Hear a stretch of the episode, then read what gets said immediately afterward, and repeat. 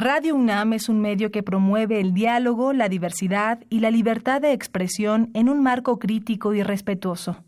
Los comentarios expresados a lo largo de su programación reflejan la opinión de quien los emite, mas no de la radiodifusora.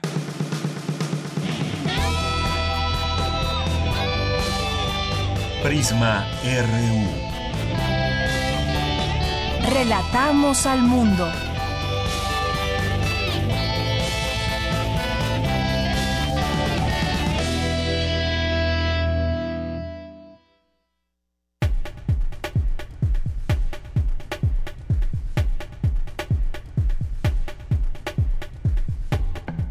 Tal? Muy buenas tardes. Gracias por acompañarnos aquí en Prisma RU a través de Radio UNAM en el 96.1 de FM.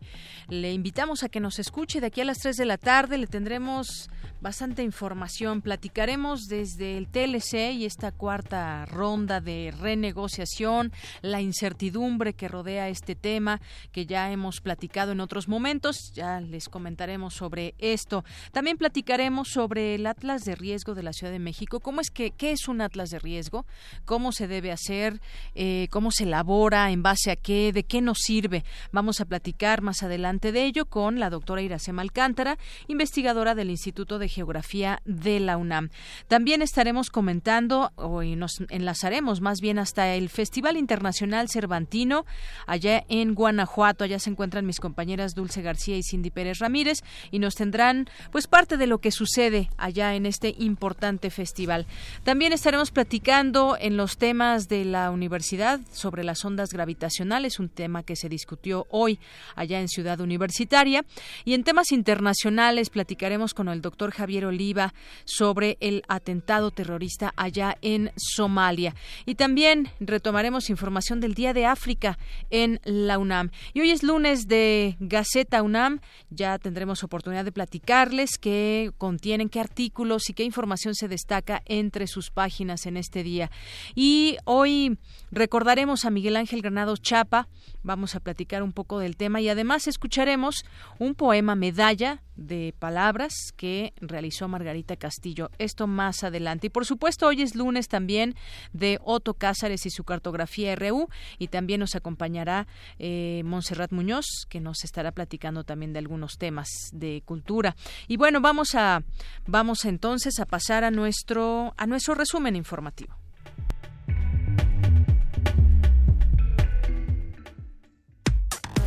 Relatamos al mundo. Relatamos al mundo.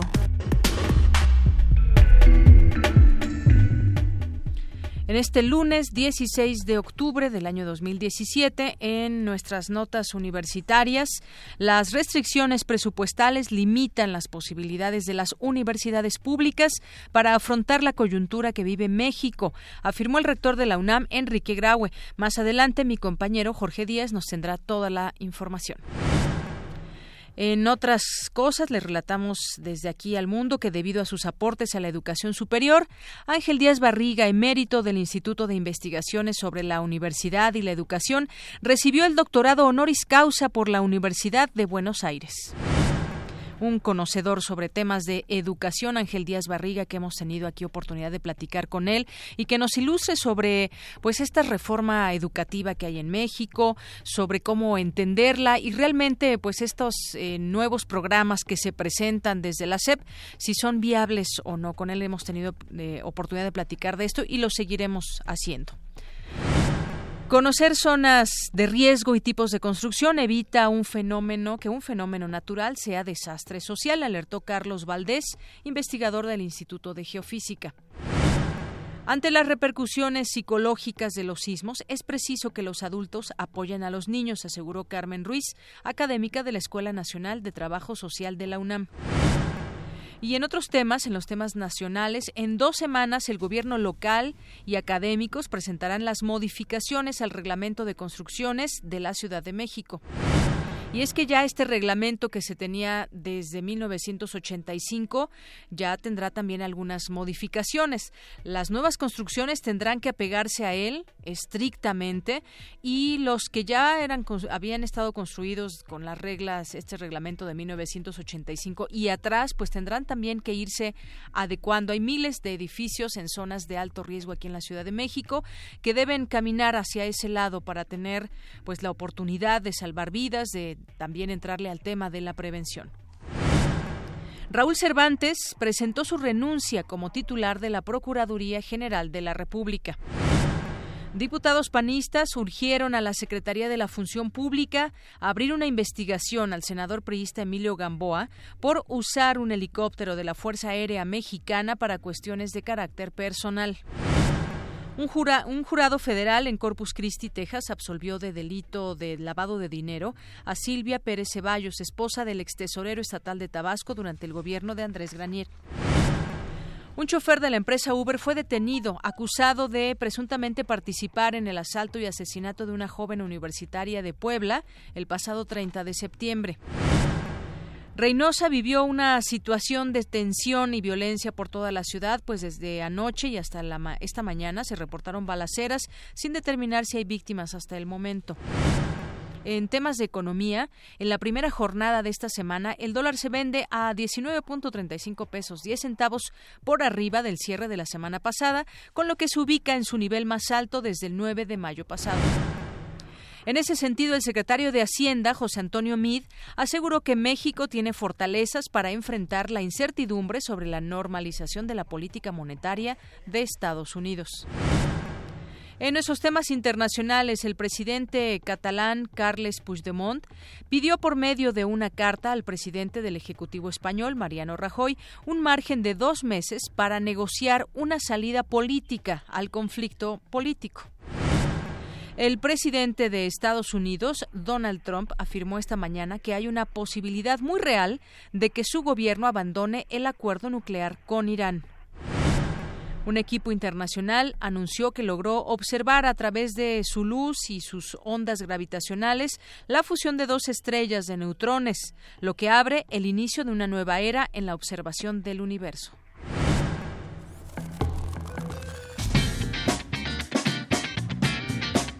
Hoy en la UNAM, ¿qué hacer y a dónde ir? El Centro de Investigaciones sobre América del Norte te invita a la conferencia magistral El peso político de la comunidad latina en Estados Unidos. La cita es a las 17.30 horas en la sala de seminarios de la Torre 2 de Humanidades. Si quieres empezar tu semana yendo de compras, te recomendamos asistir a la venta especial, Publicaciones de Historia del Instituto de Investigaciones Históricas, desde las 10 hasta las 18 horas. Para los amantes de las aves, la Facultad de Medicina Veterinaria y Zootecnia tiene preparado el foro Medicina, Cirugía y Zootecnia de Aves de Compañía y Silvestres, con el doctor Carlos Morales Luna, a partir de las 9 hasta las 15 horas en el Auditorio Pablo Cierolt Reyes. El Instituto de Investigaciones Antropológicas quiere que asistas al coloquio internacional Homenaje a Yoko Sugiura, el cual dará inicio a las 9 horas y terminará a las 19 horas en el auditorio Jaime Litvak.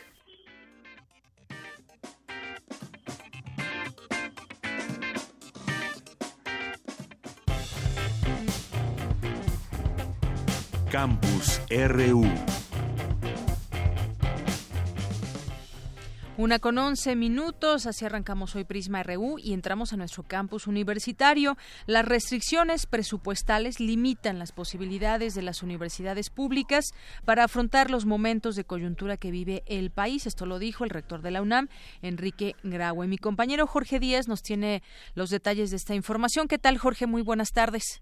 Deyanira, te saludo con gusto. El rector Enrique Graue acudió como invitado de honor a la apertura de festejos del centenario de la fundación de la Universidad Michoacana en San Nicolás de Hidalgo y que fue fundada en 1917, pero aquí aprovechó el rector en una entrevista que se le hizo eh, sobre el presupuesto. Sabemos todos que el presupuesto de egresos de la Federación contempla un, un recorte para la ciencia y la tecnología y, por supuesto, para la investigación y la educación superior en nuestro país. El rector Enrique Graue indicó que más del 70% de la formación de recursos humanos en este nivel depende de las instituciones públicas.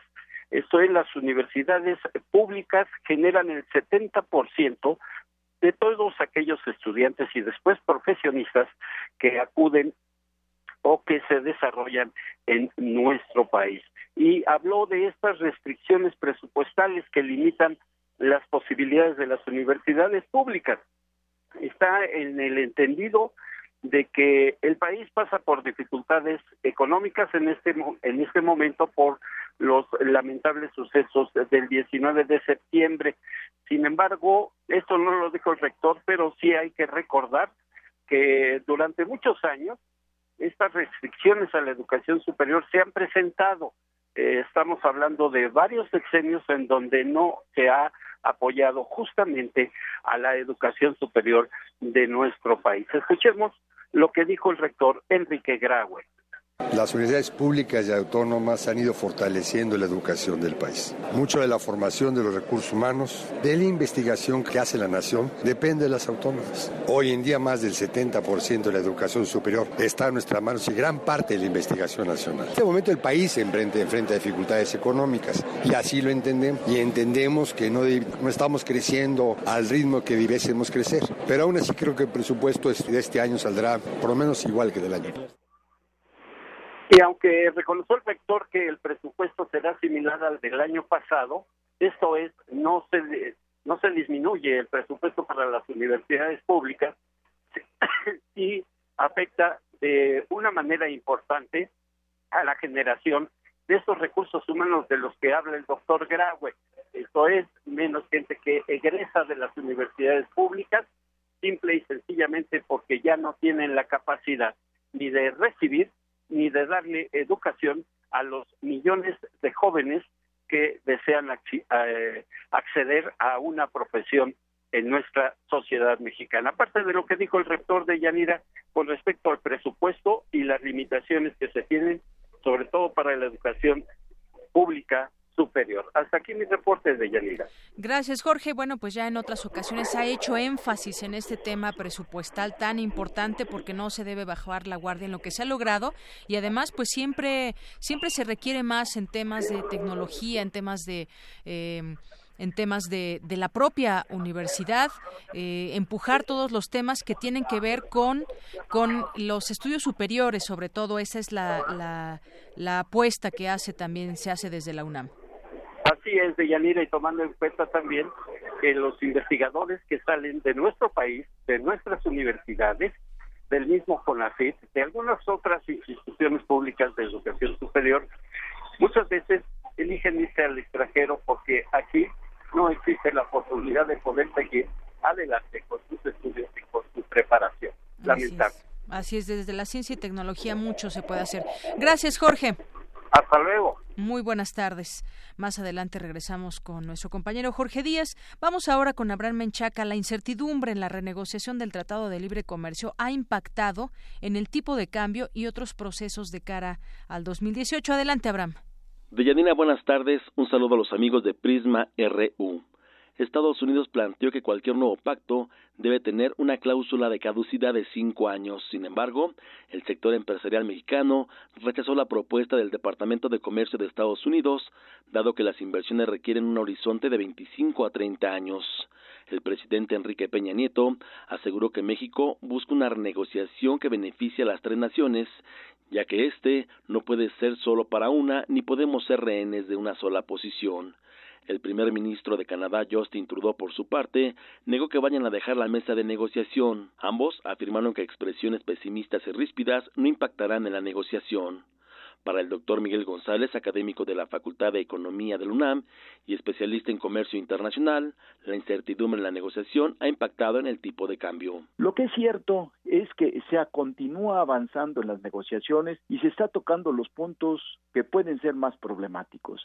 Hasta ahorita, que ya lo había anunciado el secretario de Comercio, eh, Wilbur Ross de Estados Unidos, pues está analizando ya la propuesta hecha formal por parte de ese país de que el tratado pudiera durar solo cinco años o además, o podría decirse que cada cinco años se pudiera evaluar y se pudiera en dado caso llevar a cabo ajustes. Esto ha generado un clima de incertidumbre y ese clima de incertidumbre se está reflejando en nuestro tipo de cambio y esto pues es una seria amenaza para la estabilidad, lograr contener la inflación en las metas fijadas del Banco de México. De Yanira, el especialista advirtió que la negociación del TLC también incide en otros procesos de cara al 2018. Pues es un escenario, sí, de incertidumbre generado exprofeso por el presidente Trump y es un eh, escenario también de incertidumbre para poder eh, avanzar en lo que será la renovación del poder ejecutivo, del poder legislativo y de varios poderes eh, subnacionales en nuestro país el próximo año. Entonces habrá que ver cómo se lleva a cabo todos estos procesos que se unen y que incluso también inciden en Estados Unidos porque hay una renovación también desde la Cámara de Representantes. Un clima pues bastante complejo, como les he mencionado, y bueno, también en una situación en donde ha procurado que reine la incertidumbre con el fin de pues tener posiciones políticas internas en el caso de Estados Unidos, pero también de obtener las ventajas respecto de sus contrapartes de Canadá y de México. Y ante el riesgo de tener que salir del Tratado de Libre Comercio, el secretario de Hacienda José Antonio Meade indicó que el gobierno federal ha venido trabajando en varias alternativas, entre ellas identificar otros mercados. De Yanira, la información que tengo. Buenas tardes. Gracias, Abraham. Muy buenas tardes. Bueno, pues ahí está también este tema que pues seguimos con la pista también y luego de la postura de Estados Unidos que en cinco años pues habría ya de tener eh, pues estaría fuera de este de este tratado de libre comercio o por lo menos dice y sigue en el dedo en el renglón en torno a que si esto no le favorece, pues simplemente se van. Eso traería muchas consecuencias para los tres países. Vamos ahora con mi compañera Cristina Godínez, académicos, presentan el libro Visiones de cambio desde las ciencias sociales. Adelante, Cristina. Así es, Deyanira. Este libro es producto de una serie de jornadas de reflexión en torno a las ciencias sociales y su enseñanza en la UNAM. Contiene 28 textos de investigadores que opinan de su experiencia en esta área del conocimiento.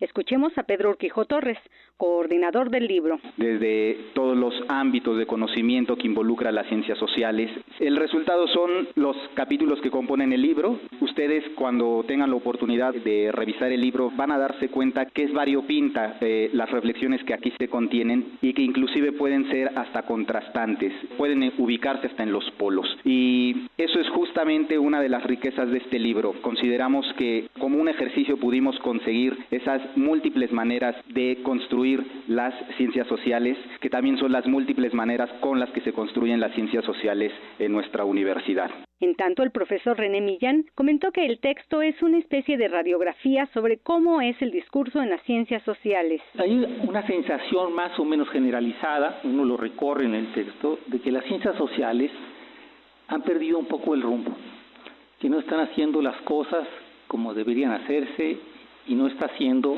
lo que debería hacerse. Incluso eh, eh, Francisco Zapata llega a confesar algo que todos sabemos o que muchos habíamos sentido y dice, nos dedicamos a escribir libros, cito, que nadie lee. Es una sensación de absoluta zozobra, digamos, de que el mundo nos está pasando por encima, de que las ciencias sociales no tienen capacidad o por lo menos no con la velocidad que se requiere para responder a una complejidad de fenómenos altamente complejos y contradictorios. Y el punto más importante para mí, donde creo que hay acuerdo, es que todos reconocen que hay que construir una nueva crítica social. Leonardo Lomelí Vanegas, secretario general de la UNAM, concluye que existe gran pluralidad en las ciencias sociales. Hay una gran vitalidad dentro de las ciencias sociales. Están en crisis las ciencias sociales Creo que lo que está en crisis es la pretensión de un pensamiento único o hegemónico. Hay un gran diálogo y una gran discusión dentro de todas las ciencias sociales. Deyanira, este es mi reporte. Buenas tardes. Muchas gracias, Cristina. Buenas tardes. Porque tu opinión es importante, síguenos en nuestras redes sociales, en Facebook como Prisma RU y en Twitter como arroba PrismaRU. Una de la tarde con 22 minutos. Y bueno, pues parece ser que estamos en una pandemia de candidatos independientes, donde pues ya por lo menos 40 fueron aprobados por el INE y que tienen intenciones de convertirse en candidatos a la presidencia de la República por la vía independiente, es decir, que no ningún partido los respalde, ningún partido político. Y bueno, pues nunca habíamos tenido esta digamos explosión de intención de muchas personas de querer ser llegar a la presidencia de la República por la vía independiente solamente son aspirantes, no son candidatos. Eh, este es parte del proceso que se sigue para llegar a una candidatura y por el por lo pronto son aspirantes. Platiquemos de este tema, porque además, bueno, la serie de requisitos eh, que les piden son varios, ya digamos algunos pasaron alguna etapa ya, se inscribieron, pero viene otra también que tiene que ver con firmas, no solamente de un lugar, sino de, de que sea representativo del, de todo el país. Platiquemos de este tema con el maestro Salvador Mora Velázquez, él es académico de la Facultad de Ciencias Políticas y Sociales de la UNAM. ¿Qué tal, maestro? Bienvenido a este espacio de Prisma RU de Radio UNAM. Buenas tardes, un saludo. Bueno, pues cómo ve este tema de las candidaturas independientes que vemos pues desde gente que ha pertenecido a algún partido político, como el Bronco que fue del PRI o como Margarita Zavala, que apenas unos días todavía estaba dentro de las filas del PAN y otros tantos que ya suman 40 posibilidades, había más, pero no cumplieron todos los requisitos, los requisitos y entonces pues ¿qué le parece ahora pues estas intenciones o la figura de independiente actualmente? Mira, el primer elemento que hay que notar es que estas candidaturas este, están con base a un valor constitucional de garantía de los derechos de los ciudadanos. Ante ello, diríamos, todos, todos ciudadanos tienen la posibilidad de aspirar a ser candidato a cualquier cargo de representación política. Aquí el dilema es la posibilidad del triunfo electoral siempre va a depender de la capacidad eh, de estructura y sobre todo de promoción de su figura o su propuesta política. Ante ello, tienen actores con mayor capacidad de penetración territorial, como son los partidos políticos. Ante ello, estos actores van en una desventaja estructural, pero derivado propiamente de la capacidad para convocar al ciudadano a elegirlos. Así es, maestro. Y bueno, hay que recordar también que para obtener el registro como candidatos independientes, estos aspirantes tienen que recabar en un plazo de 120 días 866.593 firmas, que tienen que estar distribuidas en al menos 17 estados de la República con un mínimo de 1% del padrón cada una es decir, que solamente le podrán otorgar la firma a uno de los aspirantes y bueno, ya si se registran duplicados, eh, ya será una labor que se tendrá que hacer, solamente contará por el primero que hayan votado. Pero aquí pues vale la pena detenernos, estos candidatos independientes, pues cómo los conocemos justamente los ciudadanos que quizás estén interesados en decir, bueno, a ver, yo ya no, ningún partido me satisface, quiero voltear a ver una candidatura independiente, pero 40 son muchos, ¿cómo los conocemos y qué tanto abona o no en la democracia actualmente? Más que apelar a un valor de, democrático de pluralidad, estoy hablando a una segmentación y una fragmentación de, de la representación y la posibilidad del éxito electoral. Creo que son actores que eh, su propia condición es endeble en cuanto que son figuras que no necesariamente tienen una publicitación importante. Quizá aquí eh, los actores con mayor peso político como Margarita Zavala, Pedro Ferriz de Con, eh, Ríos Peter, son actores que han estado en la palestra y en la opinión pública permanentemente. Los demás actores verdaderamente mm, en un misterio, diría Raúl Trejo de Labre, no sabemos qué están pretendiendo ni cuál va a ser su alcance, derivado mucho de que el ciudadano no tendrá los canales adecuados para poder promover este o este informarse y a su vez eh, apoyar a este actor candidato que ha, ha buscado o pretende este eh, buscar el sufragio en los próximos procesos electorales de 2018. Así es, y bueno, como usted decía, hay nombres que pues ya no suenan más que otros. Hemos conocido su trayectoria o política o de otro ámbito, periodística, en este caso que usted decía de Ferris de Con. Está también esta candidata eh, María de Jesús Patricio Marichuy, la candidata elegida por el Congreso Nacional Indígena y que además cuenta con el respaldo del ZLN. Pero uno se pregunta de pronto con algunas figuras especialmente eh, independientes de qué porque pues Margarita Zavala, si bien ya no será impulsada por el Partido Acción Nacional, ella decidió salir, pero pues qué tanto es una figura independiente, es decir, pues independiente a qué uno se puede imaginar eh, por ejemplo, su gabinete en dado caso que pudiera obtener una candidatura a la presidencia, imaginemos solamente, pero pues es gente que con la que ha trabajado ella, suponemos que no serán ciudadanos, sino será gente que ha conocido dentro del PAN. Entonces nos, nos preguntamos independiente a qué muchos de ellos. Eh, aquí yo creo que es una decisión. Tener el derecho el ciudadano para poder participar de manera independiente no necesariamente quiere decir que sean independientes de la influencia de poderes externos a los tradicionales o aquellos a los cuales se ha blindado a la política, es decir, de empresarios, de intereses particulares que evidentemente pueden lesionar la representación política. Ante ello, habría que dar cuenta. Habrá algunos que tienen verdaderos intereses que podemos llamar puros y que son loables sus esfuerzos por tratar de obtener un triunfo electoral pero habrá otros que habrá que poner en duda, derivado mucho de una trayectoria o, o francamente de, de los recursos económicos con que cuenten, derivado de los apoyos a los cuales eh, tengan acceso y que evidentemente se, se este, serán vistos como compromisos particulares de estos actores hacia esos intereses específicos. Así es. Y uno se pregunta también, ¿lograrán las firmas, dado que pues es un número importante el que se está requiriendo como, como requisito y además no solamente pues de donde sea cada uno de estos eh, aspirantes, sino también pues tendrían que pues dar a conocer un poco tal vez su propia persona, su plataforma en algún momento en, en varios lugares y para eso se requiere dinero, para recabar firmas, se necesitan también recursos, ¿de dónde salen estos? Nos empezamos a preguntar, vaya, muchas cosas como ciudadanos. En ese sentido, Yanida, me parece que no solamente estoy pensando en una posibilidad de, de, cómo van a conseguir el apoyo o la aprobación del ciudadano, que simpatice con la oferta de del independiente.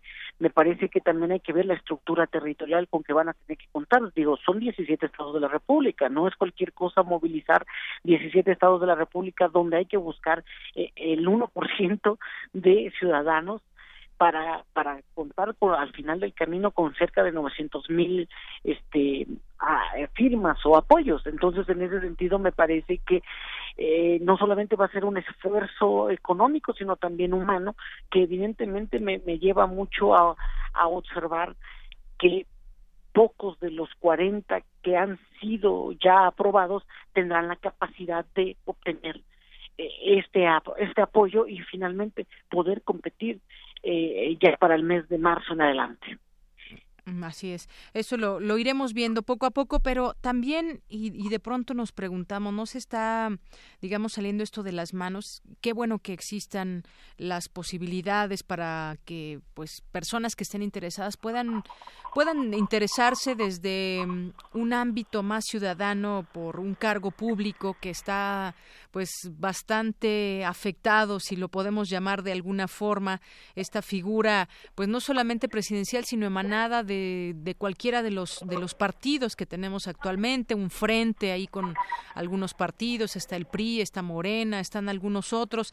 Y bueno, de los independientes ahora que conocemos pues resaltan solamente un puñado de nombres, pero eh, esta este tema de las candidaturas independientes no se estaría un poco saliendo de las manos porque evidentemente el número de firmas no las va a recabar todos los que se inscribieron eh, porque se necesita además una gran logística y yo decía pues muchos además no son no es gente que, que sea conocida entre las personas no se estará saliendo un poco también de las manos este proceso de abrirlo a los independientes pero que después no no va a resultar en mucho Habría que preguntarse qué era lo que estaba pensando el legislador cuando hizo la reforma electoral correspondiente que permitió las candidaturas independientes. Creo que ese sería un primer este punto a valorar, porque me parece que restituir un derecho que ya estaba en el orden electoral a, mediados o más bien un poquito antes de, de mediados del siglo XX, en 1946, se prohibieron las candidaturas independientes. Esto yo te lo dejaría por ahí como un dato histórico. y, a partir de entonces hubo un monopolio de la representación en, manos de los partidos políticos. Después, ahora, al restituirle este derecho para que de manera individual se lancen los ciudadanos eh, sin partido, me parece que al final del camino eh, está siendo contraproducente en la medida de la imputación que hay sobre el costo tan alto que tiene la democracia.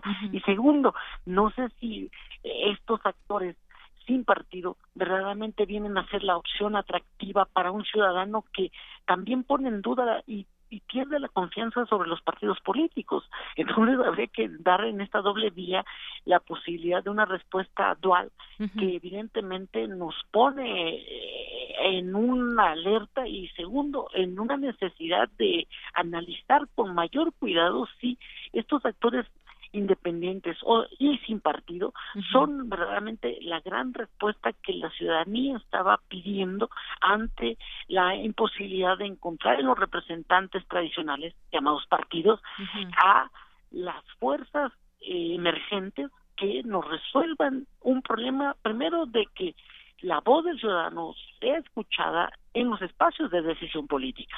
Así es. Bueno, pues ahí está. Yo insisto en que la gente no los conoce, en que muchos de estos aspirantes a candidatos no tienen posibilidades ni siquiera de ya em, ser candidatos en su momento y tampoco posibilidades de triunfo. Hay que pues recordar también, pues se trata de, del trabajo que hagan y, por eso se les conoce para bien o para mal. Incluso también aquí metamos a todos los políticos. Pero bueno, ya iremos viendo cómo, eh, cómo este tema también en la propia sociedad el, la figura propia del candidato independiente. Por lo pronto, maestro, pues un gusto platicar con usted. Que tenga buena tarde. Hasta luego. Hasta luego. Muy buenas tardes. Maestro Salvador Mora Velázquez, académico de la Facultad de Ciencias Políticas y Sociales de la UNAM. Y le preguntamos a usted también que nos escucha, pues, ¿qué opina de las candidaturas independientes? Eh, opine con nosotros al 5536 4339 o a través de nuestras redes sociales en arroba PrismaRU o en PrismaRU en Facebook. Porque tu opinión es importante, síguenos en nuestras redes sociales, en Facebook como Prisma RU y en Twitter como arroba PrismaRU.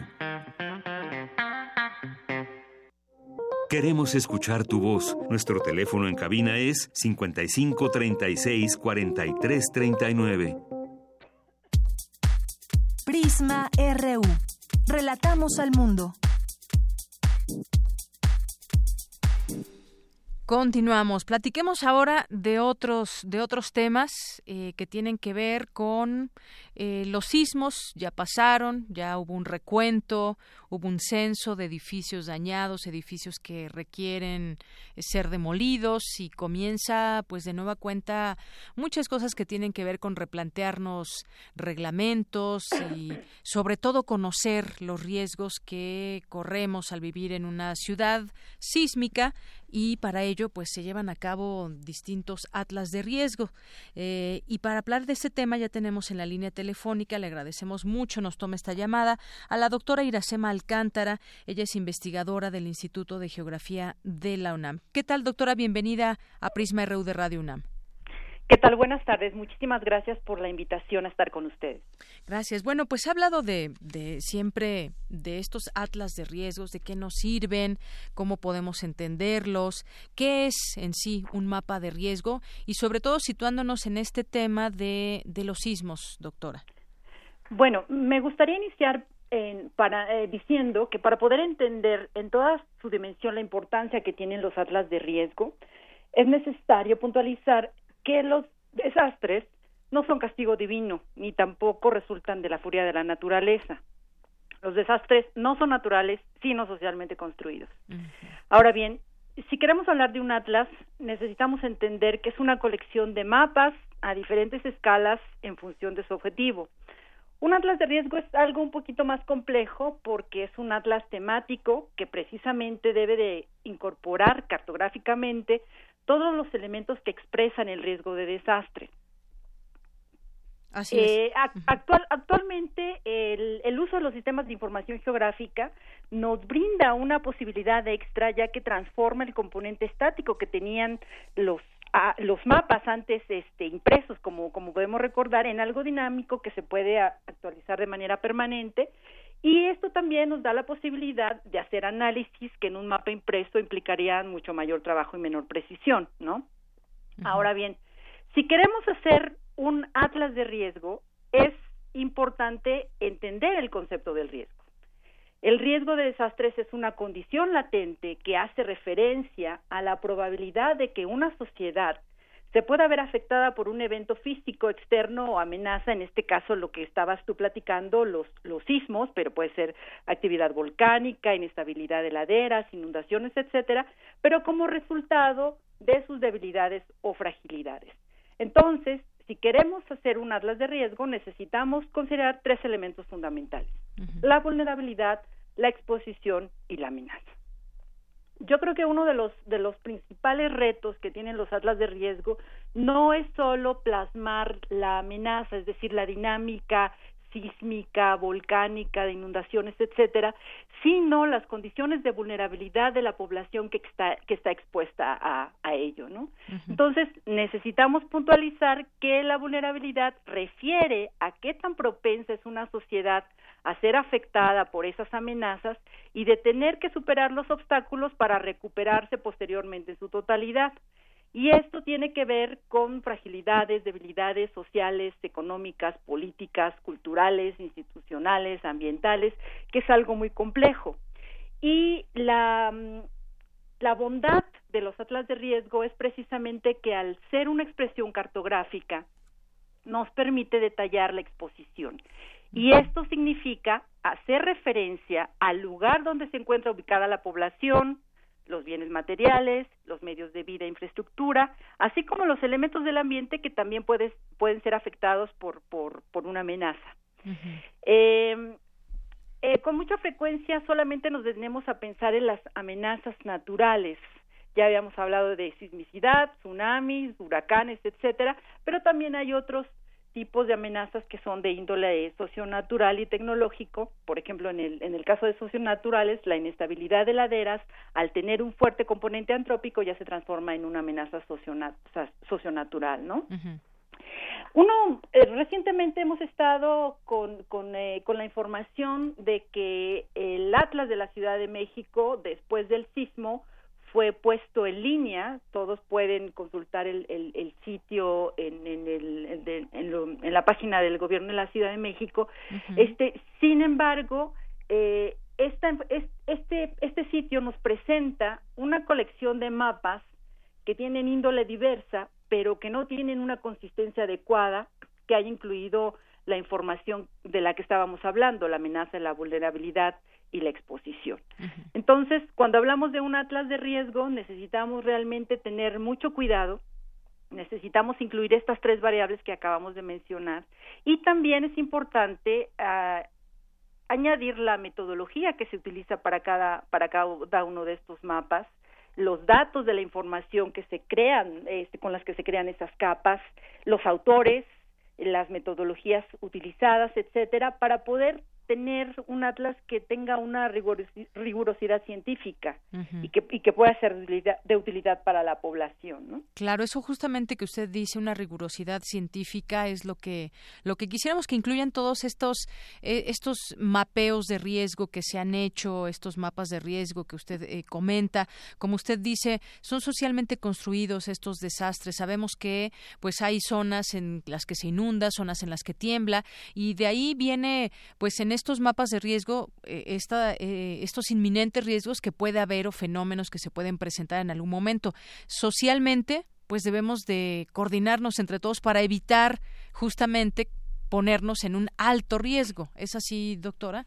Sí, por supuesto. Todos somos corresponsables para, para tratar de disminuir el riesgo de desastre en el que estamos este, permanentemente inmersos. Esto no es cuestión solamente de la sismicidad que tuvimos hace algunas semanas. Por, por supuesto, es una situación que todavía es crítica. eh, tal vez los medios de comunicación ya están hablando nuevamente de de la vida cotidiana de los partidos, las elecciones, etcétera, pero no nos podemos a pensar que todavía, sobre todo la gente eh, de, de, de Oaxaca, de, de, de, otros sitios están en una situación todavía de desastre porque su vida cotidiana no se ha reparado, implica un proceso de mediano y, y largo plazo y que a veces, por ejemplo, cuando se hacen eh, los reasentamientos no no generan realmente las necesidades que tiene la población. Entonces el desastre es algo que va más allá del momento en que la amenaza desencadena esa situación de transformación, de, de, de, de, cambio, y que debe de entenderse realmente en un sentido de, de preventivo, de gestión de riesgo, uh -huh. para poder evitar eh, situaciones como la que tenemos, ¿no? Claro, sí, eso como usted dice, es una situación de coordinarnos, todos ten, estamos incluidos, ciudadanos, autoridades, especialistas. Yo de pronto queda esta sensación, a ver, tenemos toda esta información, sobre todo mucha información ha surgido desde la UNAM, con especialistas desde ingeniería, arquitectura, eh, desde el Instituto de Geografía, Geología, eh, distintos centros de geociencias también, y todo esto eh, ya se tiene estos conocimientos que además tienen esa rigurosidad de la cual usted nos habla. ¿Qué falta en, desde su punto de vista que la autoridad voltee a ver a la academia de una forma mucho más seria? Porque de pronto, pues tuvimos eh, situaciones de un edificio que se cayó, varios nuevos. ¿Ahí qué sucedió? ¿A quién tiene, quién tiene la culpa? ¿Hay alguna responsabilidad? No fue el temblor el que mató a la gente, sino fue la corrupción. Sí, bueno, sin duda acaba de tocar el tema más importante si queremos hablar de gestión del riesgo de desastre. Uh -huh. eh, la, la ciencia y la tecnología han tenido avances formidables para entender la dinámica de las diferentes amenazas que, que tenemos en el país y en, y en diferentes regiones del mundo, sin duda. Sin embargo, tristemente, esa ciencia no se ha plasmado en una política pública. Uh -huh. No tenemos un país que realmente eh, se interese por vincular el trabajo que se hacen se hace en las universidades, en las instituciones de educación superior, la ciencia y la tecnología eh, son independientes de la problemática de los desastres porque a las autoridades no les interesa realmente utilizar ese conocimiento para poder eh, establecer políticas acordes con las necesidades y que la toma de decisiones y sobre todo la práctica sea en función de esos conocimientos. Y uh -huh. tú lo acabas de mencionar, en, el, en efecto, no es el sismo el que el que mata a la gente, sino, bueno, fue el colapso de los edificios uh -huh. que estaban mal construidos, que no siguieron un, un, un, código de construcción adecuado y que tiene desafortunadamente mucho que ver con, con la parte de la corrupción y la impunidad en, en, México, ¿no? Así es. Pues sigamos platicando sobre estos temas, doctora. Muy interesante todo esto lo que, nos dice. Eh, la ciencia no se ha plasmado en la política pública y creo que ahí ahí viene un gran problema que tenemos que seguir discutiendo en estos espacios para empujar para que llegue un momento en que la política pública o las autoridades sí volteen a ver la ciencia, que ahí está el conocimiento dispuesto. Doctora, muchas gracias por platicar con nosotros. Un placer, muchísimas gracias a ustedes, que tengan buena tarde. Igualmente, muy buenas tardes. La doctora Iracema Alcántara, investigadora del Instituto de Geografía de la UNAM. Vaya datos que también nos da muy interesante y, y con lo que comenzó. Los desastres no son un castigo divino, son los desastres son socialmente construidos. Y tenemos desastres muchas veces porque no tomamos precauciones. Prisma RU. Relatamos al mundo.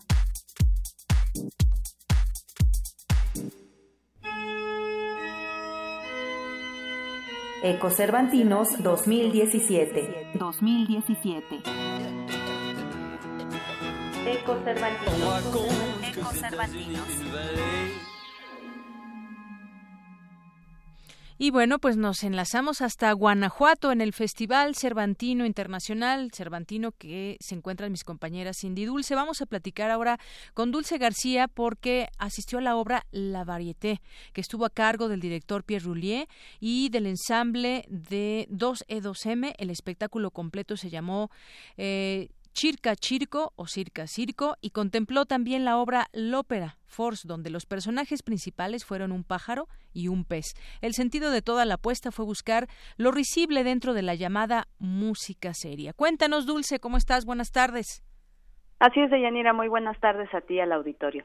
Pues como lo comentas, Prisma RU ya está presente en el Festival Internacional Cervantino, que en esta edición número 45 tiene como país invitado a Francia y uno de los artistas franceses que ya hizo honor a esta invitación fue, como bien lo dijiste, Pierre Roulier, el director, eh, que el día de ayer eh, tuvimos la oportunidad de presenciar el espectáculo Circa Circo en el Auditorio Minas, eh, donde se presentó la Varieté, obra en la que desaparecen, digámoslo así, estas fronteras de los géneros para, pues como lo expusieron los artistas, hacer visible lo escénico en la música. Y bueno, uno de los principales objetivos de la obra, como ya lo comentabas, es romper esta barrera entre la risa y la llamada música seria. Pero pues, ¿qué te parece si mejor escuchamos la cápsula que preparamos al respecto? Adelante.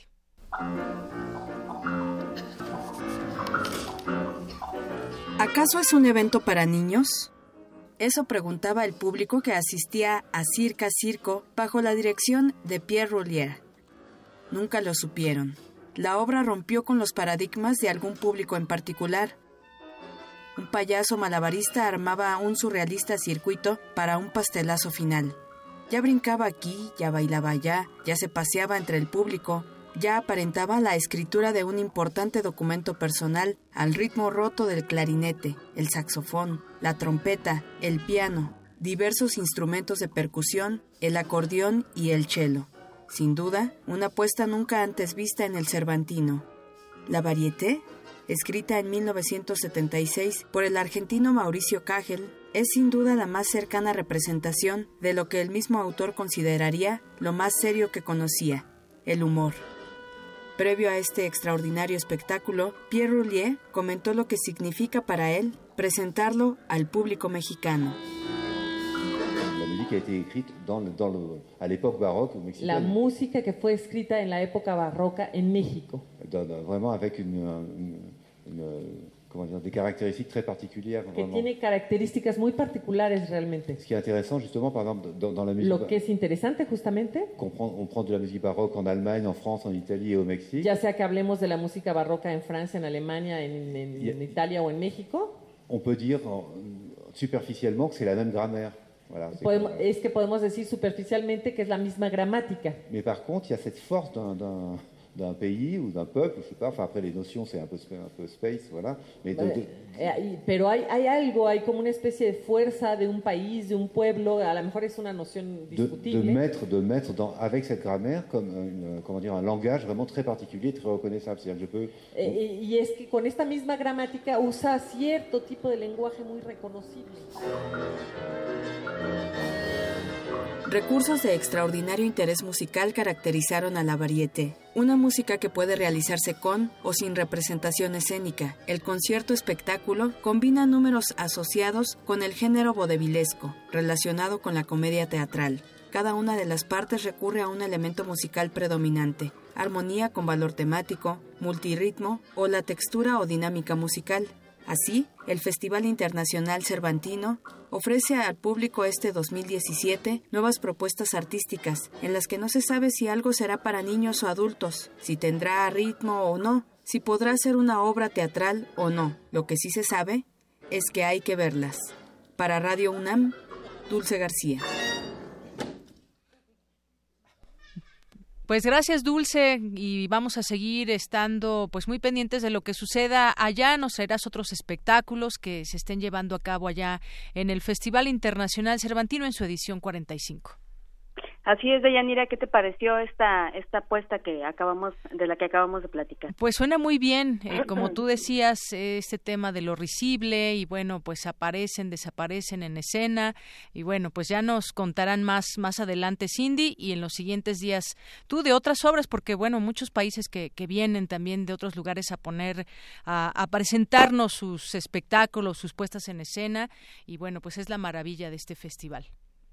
Así es, aquí este, como lo comentas, pues trataba de hacerse un poco una alusión a Charles Chaplin, uh -huh. eh, con esto, esta idea de conmover al hacer reír, porque pues los artistas lo que lo que destacaban era que hacer reír pues no es tan fácil, ¿verdad?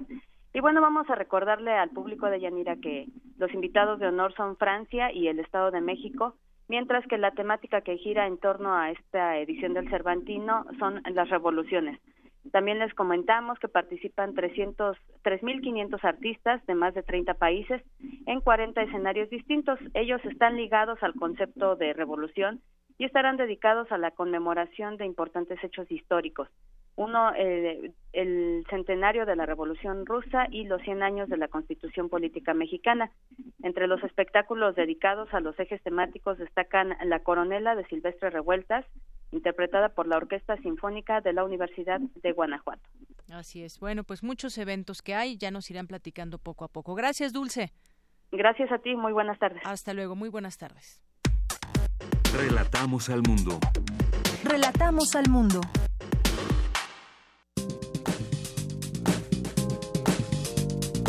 Cultura RU.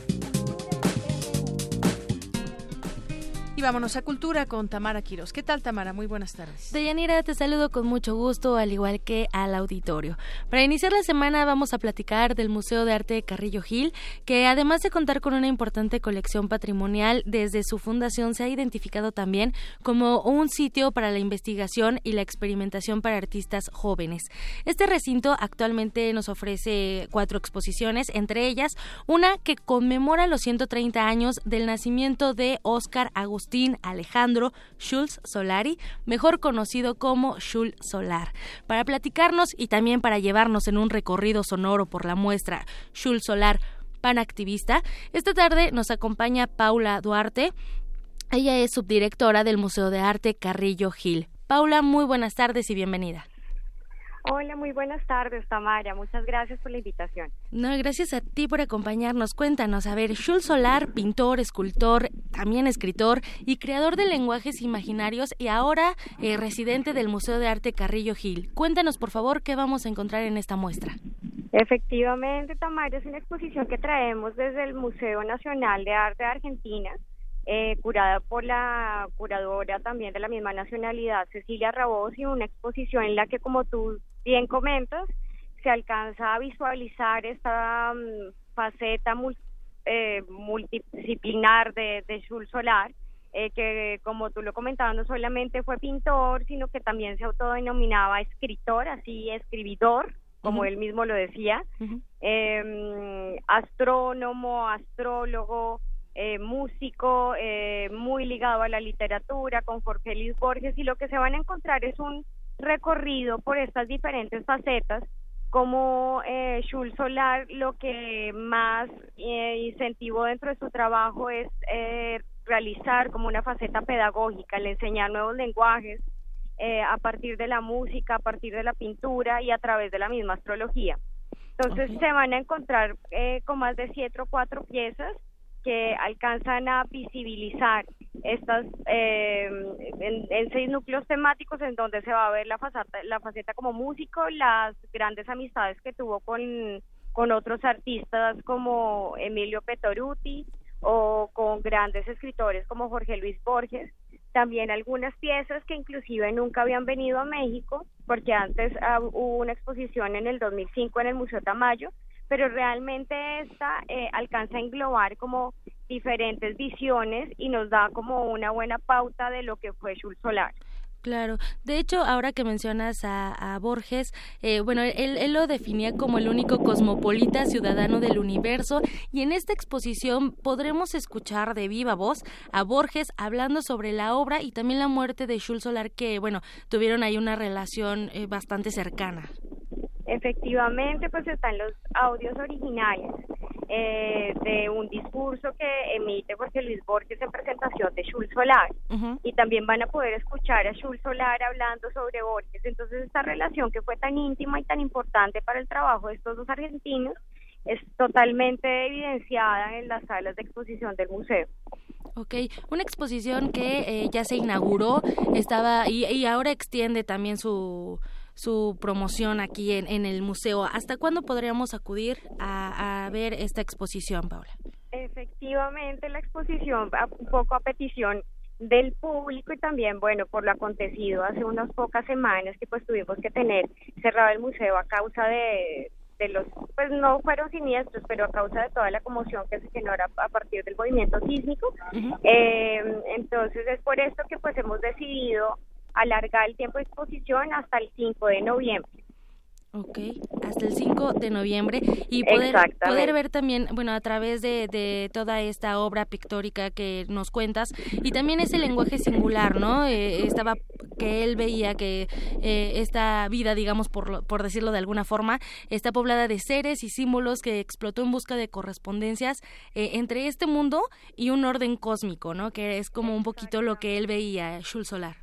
Sí, es muy importante esta faceta mística que quizás la que más he investigado sobre su trabajo, eh, las relaciones que tuvo con la astrología, con la, con la astronomía también, y con vertientes místicas como el tarot o el I Ching. fue eh, una persona que también fue adepto a la meditación y a partir de esto generó un nuevo lenguaje que es visibilizado en las últimas obras que se encuentran en el último núcleo temático de la exposición, que son las grafías plastiútiles, y también sobre ciertas modificaciones que realizó del I y del tarot, las cuales también están visibilizadas a partir de un tarot que él mismo generó y que se encuentra también en este último núcleo de la exposición. También realizó una modificación, digamos, de un elemento tan eh, como medible como es el ajedrez, eh, que para él era como una, un asunto difícil de aprender, entonces lo modificó para que no solamente fuera un, juego de lógica, sino que también a partir de él se pudieran generar palabras a partir del lenguaje que él, que él creó, que es el pancriollo.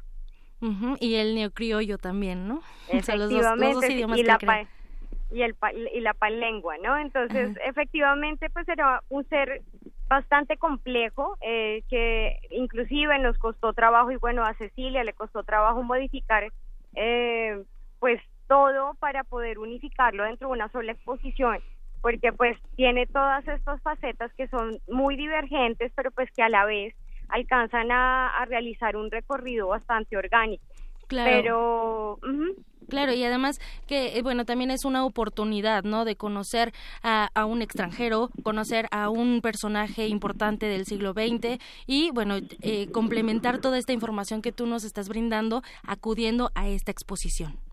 Efectivamente, se van a llevar una grata eh, sorpresa sobre uno de los grandes y principales vanguardistas del sur de América Latina, del sur del continente, y en definitiva una persona, un artista que hay que conocer, que realmente marcó muchas tendencias, no solamente en Argentina, sino en el sur, de, en, en el sur de, del continente y que realmente es una de las grandes de los grandes exponentes de los movimientos de la vanguardia, no solamente a nivel plástico, sino al nivel de modificaciones y, y, de discursos, porque pues también dentro de la exposición se alcanzan a ver los manifiestos que realiza con Petoruti, la injerencia que tiene con importantes eh, revistas argentinas como Martín Fierro, entonces vale la pena, es un artista que hay que definitivamente conocer.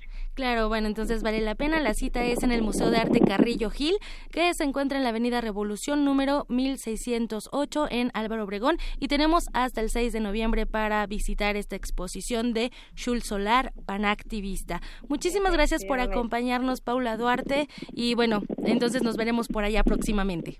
Claro que sí, muchísimas gracias Tamara y ahí los esperamos. Claro que sí, muchísimas gracias. Hasta luego. De Yanira Auditorio, ella fue Paula Duarte, subdirectora del Museo de Arte Carrillo Gil. Por hoy me despido y les deseo un excelente fin de semana. No es cierto, inicio de semana. Inicio de semana. Muchas gracias, gracias Tamara. Buenas tardes. Buenas tardes. Y vamos a hacer un corte de regreso también, pues comentar esta, este comentario del profesor Franco Gutiérrez, que ya nos hizo llegar su opinión sobre las candidaturas independientes. Interesante lo que nos dice, pero vamos antes al corte y volvemos. Prisma RU. Relatamos al mundo. El guitarrista mexicano Pablo Garibay, de la mano del realizador Jesús Cornejo, documentó un viaje musical que inició en La Habana y concluyó en México.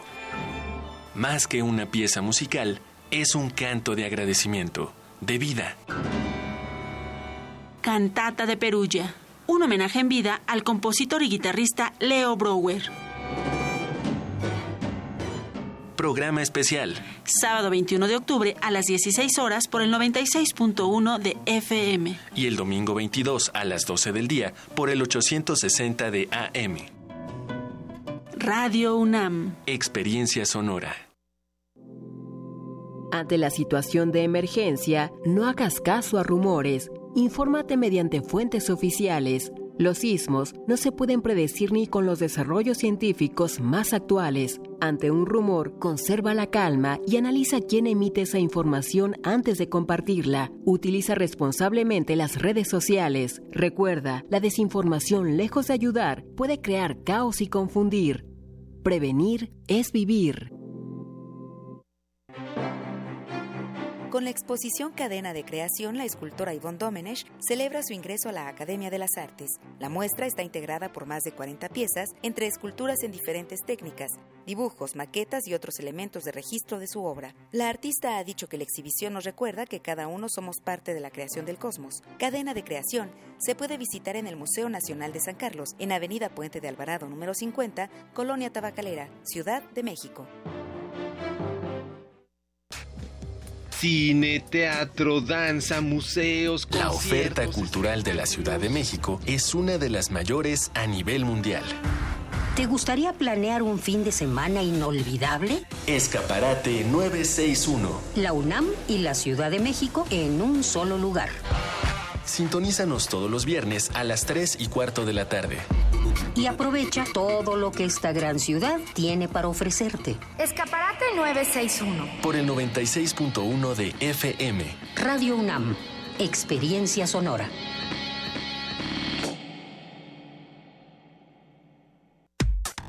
Relatamos al mundo. Relatamos al mundo. Queremos escuchar tu voz. Nuestro teléfono en cabina es 55 36 43 39. Sucedió, ahorita nos cuentas, Jorge.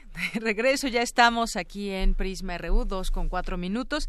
Y les decía de eh, el profesor Franco Gutiérrez, que nos escribió y opina sobre las candidaturas independientes. Dice, a los grupos culturales especializados nos suenan las candidaturas independientes como el complejo de Superman, donde un solo hombre puede combatir el mal. Este show le da aire al sistema electoral, electorero, ya que ya en decadencia será la sociedad organizada quien marque nuevas rutas y muy importante no vivir del erario, evitando elecciones porque la inteligencia popular no requiere competencia. Muchas gracias por su opinión, profesor Franco Gutiérrez, y aquí pues escuchamos y leemos también todas sus opiniones. Muchas gracias. Bueno, pues ahora vamos a más información de la Universidad Nacional Autónoma de México. Se discutió sobre el tema de las ondas gravitacionales por primera vez un fenómeno astronómico se observa simultáneamente por su emisión de ondas gravitacionales. La explosión de dos estrellas de neutrones confirma de dónde surgen los elementos de la tabla periódica. Bueno, pero todo esto nos lo va a explicar Jorge. ¿Cómo estás? Buenas tardes. Vamos a hacer el intento de Yanira de explicarlo porque eh, sinceramente el lenguaje utilizado por los científicos, bueno, pues es, es avanzado, pero la verdad es que Después nosotros solicitamos que, como dicen comúnmente, lo pongan en cristiano y lo pongan a nivel de cancha porque eh, tú lo has dicho, estas dos estrellas de neutrones se fusionaron, chocaron violentamente y produjeron eh, una señal intensa de ondas gravitacionales. Eh, esta fue detectada y localizada por los observatorios LIGO y Virgo el pasado 17 de agosto. Hace más de 100 años la teoría de la relatividad general de, de Albert Einstein llevó a la predicción de que existen las ondas gravitacionales, que son ondas en el espacio-tiempo que se propagan a la velocidad de la, luz y que producen eh, se producen cuando grandes cantidades de materia se mueven violentamente a velocidades cercanas a las de la luz. Sin embargo, Deyanira, este fenómeno pudo ser observado, sí, aquí en la Tierra, pero entre siete y ocho horas después de que ocurriera. Entonces, imagínate la, la, distancia a la que se dio este choque de dos estrellas de neutrones. En la conferencia estuvo el investigador universitario William Lee, eh, que pues eh, a pregunta expresa de Radio UNAM le pedimos que nos explicara de qué se trata este fenómeno, porque para que la gente lo, lo pueda entender y sepa de lo que estamos hablando. Vamos a escuchar la explicación. Digamos, confirmar que esas cosas que pensábamos que iban a pasar sí pasan. Y que la consecuencia de lo que pensamos que iba a pasar sí sucede más o menos como lo habíamos pensado. Eh, tiene relevancia porque confirma que esta clase de eventos es una de las fábricas de los elementos químicos de la tabla periódica. Creo que eso es importante. Eh, los elementos químicos que forman todo lo que vemos alrededor de nosotros, absolutamente todo, las estrellas, este, los planetas, ustedes, su perro, este, todo, eh, tienen un origen en el cosmos. y la mayor parte del universo está hecho de hidrógeno y helio y eso viene, ya estamos bastante seguros que eso viene de un modelo muy bien entendido de la teoría de la gran explosión. Y aunque eh, el origen de toda vida procede del cosmos y habló de hidrógeno y de helio, en el caso de la Tierra, pues está el carbono, el hidrógeno y el oxígeno, el CO2, el dióxido de carbono, y que ha dado también eh, vida o ha propiciado el surgimiento de todos los seres que habitamos este planeta, llámese eh, insectos, eh, mamíferos, vertebrados o no vertebrados, en fin, todo lo que podemos ver aquí con vida es producto de ello.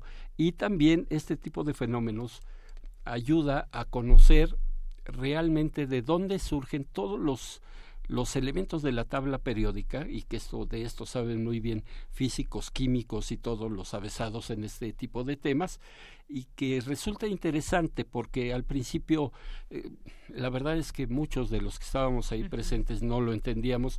Bueno, pues con esta explicación del doctor Lee, eh, tenemos un poquito más de claridad en lo que se puede hablar de esta explosión, de este choque que se dio por dos estrellas de neutrones. Eh, incluso se habla, y no se habla, se pudo confirmar que este tipo de, de choques y de explosiones pueden provocar eh, también que haya los, eh, los metales pesados, si estamos hablando del oro, de cobalto y de otros elementos ferrosos que o, sí este, materiales de este tipo que pueden eh, llegar a distintas partes del universo o de alguna galaxia y de ahí que también podamos explicar el por qué en nuestro planeta tenemos este tipo de elementos. ¿no? Ahí la explicación de lo que nosotros alcanzamos a entender de esta conferencia.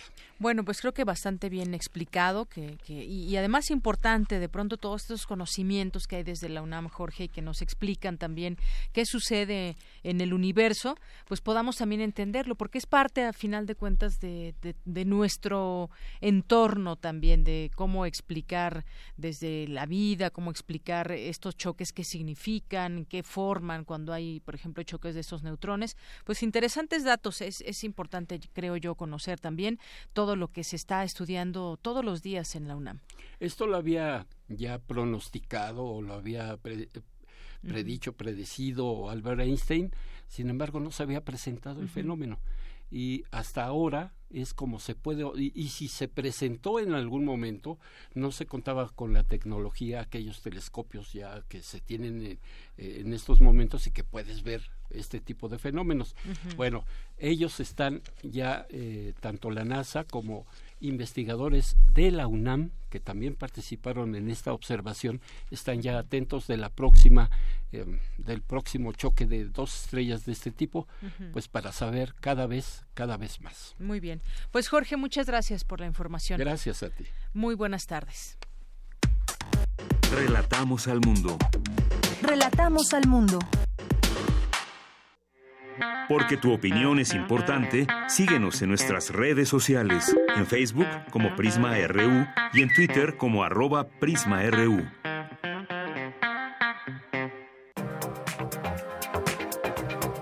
Internacional RU.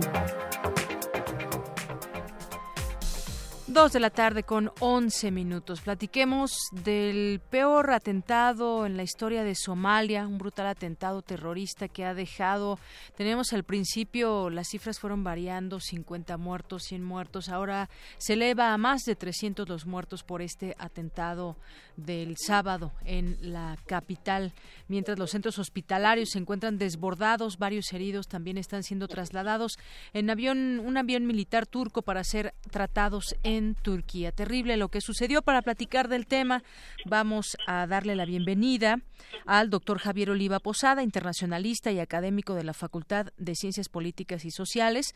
También es experto en terrorismo y seguridad nacional. Doctor, es un gusto saludarle. Buenas tardes. ¿Qué tal? Mucho gusto en saludar. Saludos al auditorio de Radio UNAM y al equipo en cabina y gracias por la invitación. Gracias a usted, doctor. Pues platíquenos desde su óptica qué significa este ataque y bueno, pues ahora en estas tierras, según el último balance, pues son 300 muertos. Es un, un, atentado terrible el que pasó en Somalia.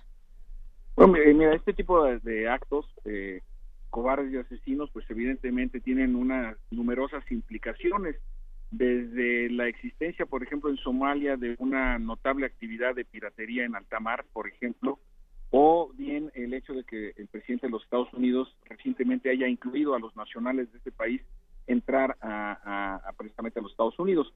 Eso por un lado, y desde luego la actividad de los grupos eh, eh, terroristas de extremismo violento de inspiración islámica, en este caso Al-Shabaab, eh, como facción que se encuentra dividida, a su vez unos apoyan a Al Qaeda y otros están apoyando al Estado Islámico, pues nos habla que está muy lejos la posibilidad de la recuperación de la paz y más en una en un país como Somalia que se ha visto agobiado por un sinnúmero de, incluso catástrofes naturales. En la década de los 90 tuvo una sequía de casi cinco años y esto provocó una gran eh, emigración. Entonces el, escenario en esta parte de, África, los conflictos que se viven desde hace muchos años y lo que se conoce ahora como la migración involuntaria, Dayanira, pues evidentemente eh, propician que el terrorismo pues repunte como uno de los principales eh, temas de la agenda a nivel internacional y que eh, en el contexto a su vez de lo que ocurre en, en Irak, que ayer empezaron nuevos combates, pero ahora entre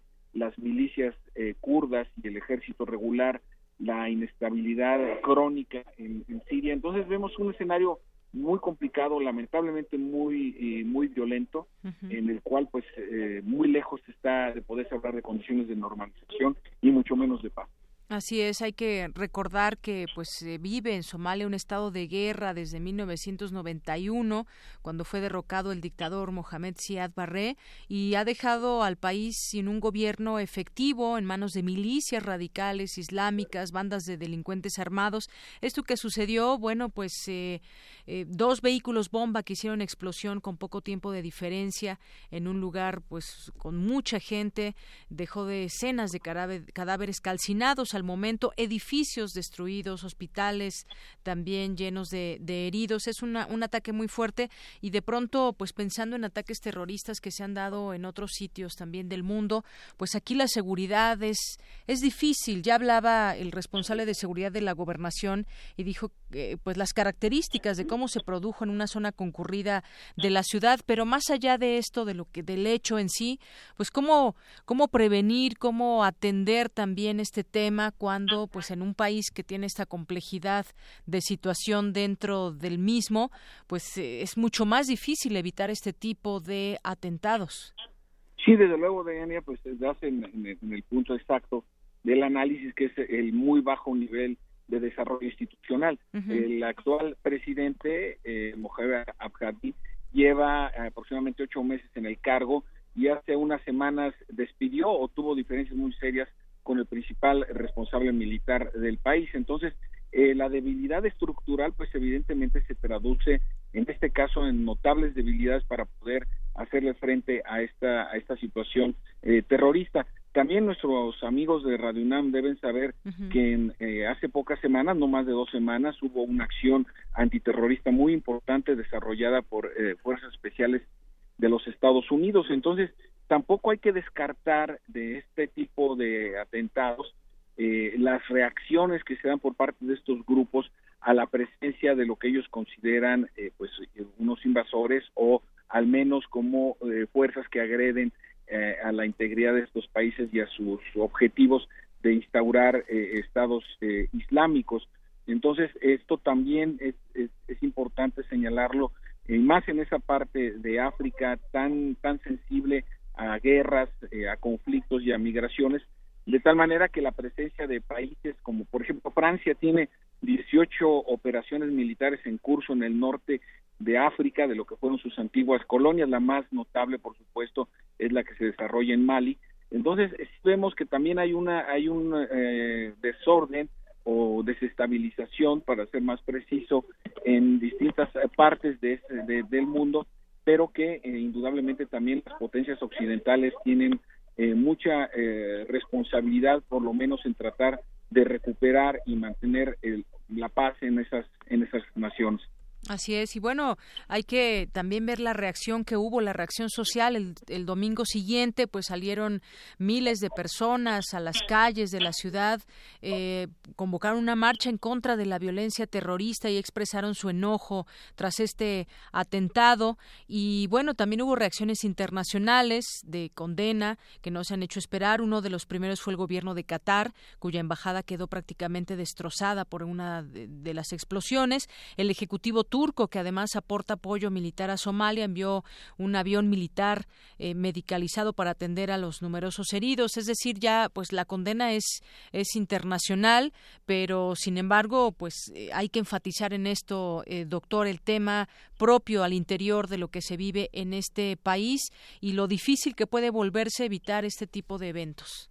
Sí, y, y además, Deyanira, que Al-Shabaab es una organización eh, terrorista que no solamente está ubicada en Somalia, sino ha tenido muy importantes actividades, importantes actividades me refiero de, como asesinos, perpetradores de atentados, nada más recordemos en la principal universidad de Kenia eh, murieron alrededor de 150 estudiantes, ¿no? Entonces, eh, es también es una organización en esa en esa parte de África, lo que se conoce como el Cuerno de África, una organización internacional y también sus capacidades de desafío de organización, pues las estamos viendo desafortunadamente en esta tragedia que acaba de ocurrir en Mogadishu el sábado pasado. Así es, también la, la, Unión Europea en estas reacciones internacionales pues insta al gobierno somalí a mantener la unidad para derrotar al terrorismo y bueno, se habla también de este de este grupo Al-Shabaab que es un grupo terrorista de corte islamista radical y que tuvo su fundación en 2012 y que manifestó también ya su, su adhesión a Al Qaeda, algo que usted también nos explicaba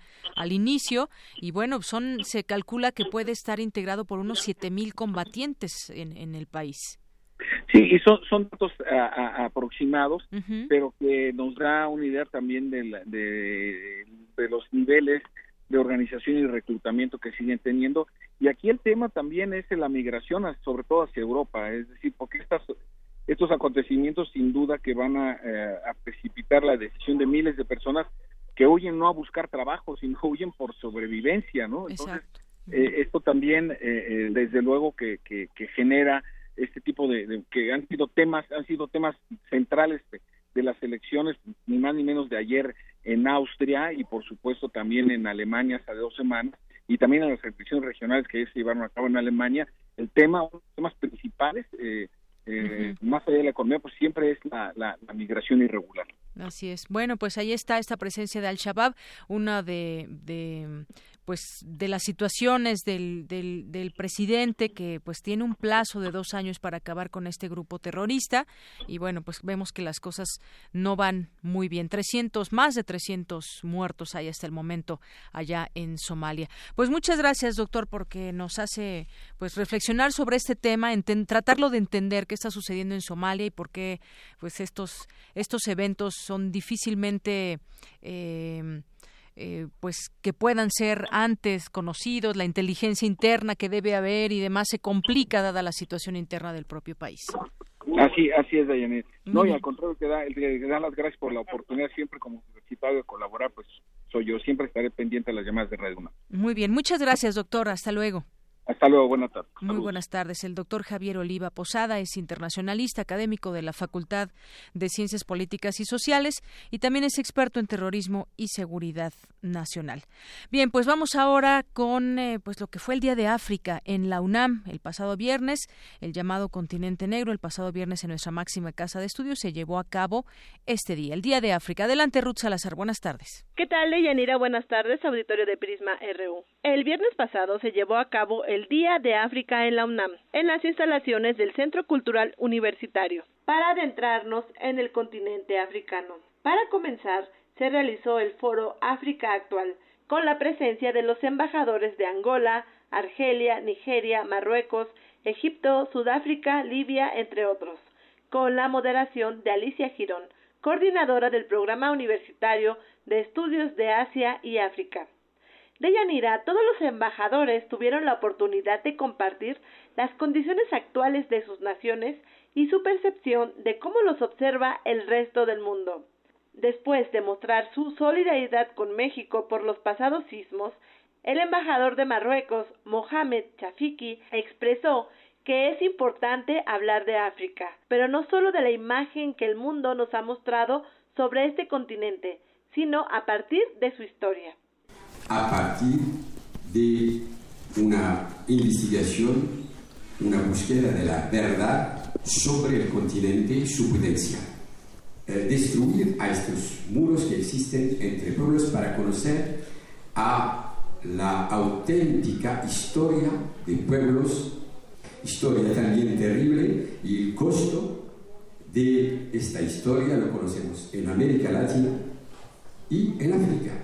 Una lucha permanente de estos pueblos para recuperar su dignidad, para expresar a su diversidad, a su auténtica civilización, a su contribución a la historia de, de la humanidad.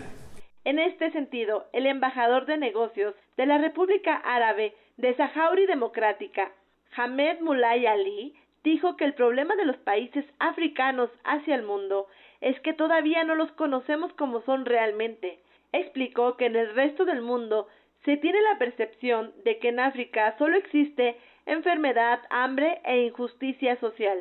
Mulay Ali advirtió que el mundo ya cambió y ellos con él. África ya es otra cosa. Y creo que incluso el problema grande es el afrontar ese sistema de colonialismo que existió antes. Europa colonizó América Latina, colonizó África. Salieron, pero como dijimos, sí, salieron por las puertas, pero muchos se regresaron por las ventanas todavía estamos luchando contra el colonialismo y principalmente el neocolonialismo. Sus bancos quieren mantener nuestras riquezas en sus manos. Todo el mundo, para muchísimos, y casi todos los científicos y economistas del mundo, África es el continente del futuro. Por su parte, el embajador de Angola, Leovigildo da Costa e Silva, habló sobre las condiciones actuales de su nación en materia educativa y de salud, no sin antes destacar que se trata de una nación joven que obtuvo su independencia hace menos de 45 años. Después de la independencia tuvimos una, un liceo, decimos nosotros, no teníamos universidades. Hasta ahora tenemos 17 universidades. Es poco. En cuestiones de salud, Teníamos cerca de 16 médicos. Con nuestra independencia, hoy tenemos más de 3.000 médicos angoleños. Es muy poco. Tenemos 21 millones de habitantes.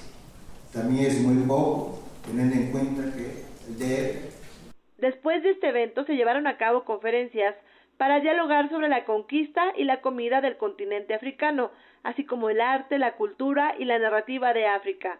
De Yanira, el reporte que te tengo. Buenas tardes. Gracias, Ruth. Muy buenas tardes. Porque tu opinión es importante, síguenos en nuestras redes sociales, en Facebook como Prisma RU y en Twitter como arroba PrismaRU.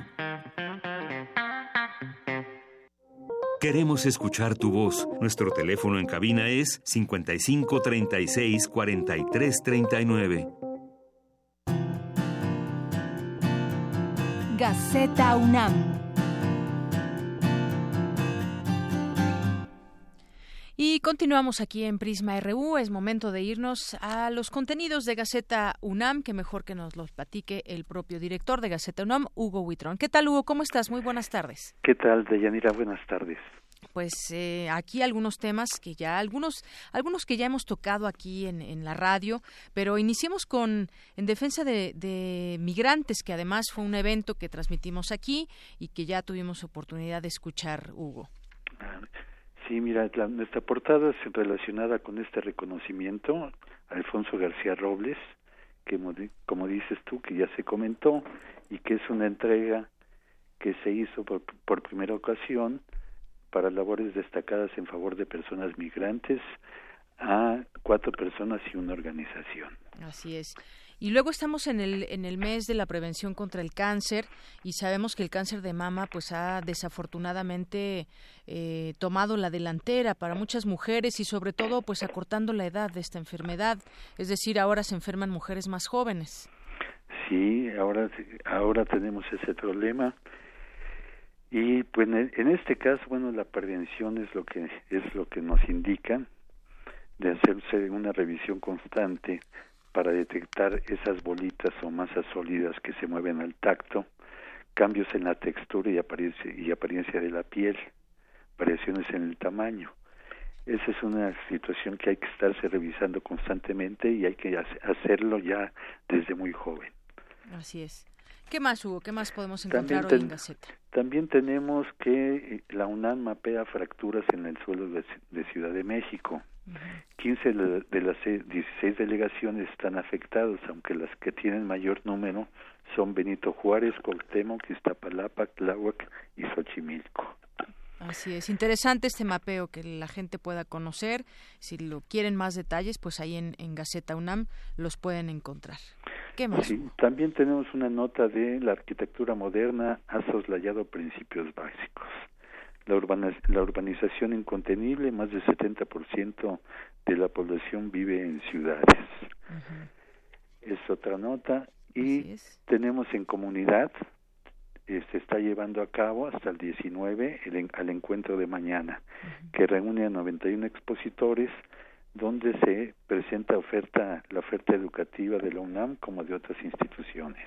Muy bien, pues hay un evento al que pueden acudir también todos aquellos que pues estén interesados y ven que ver qué qué ofrece cada lugar y cómo pueden encaminar sus pasos muchos jóvenes.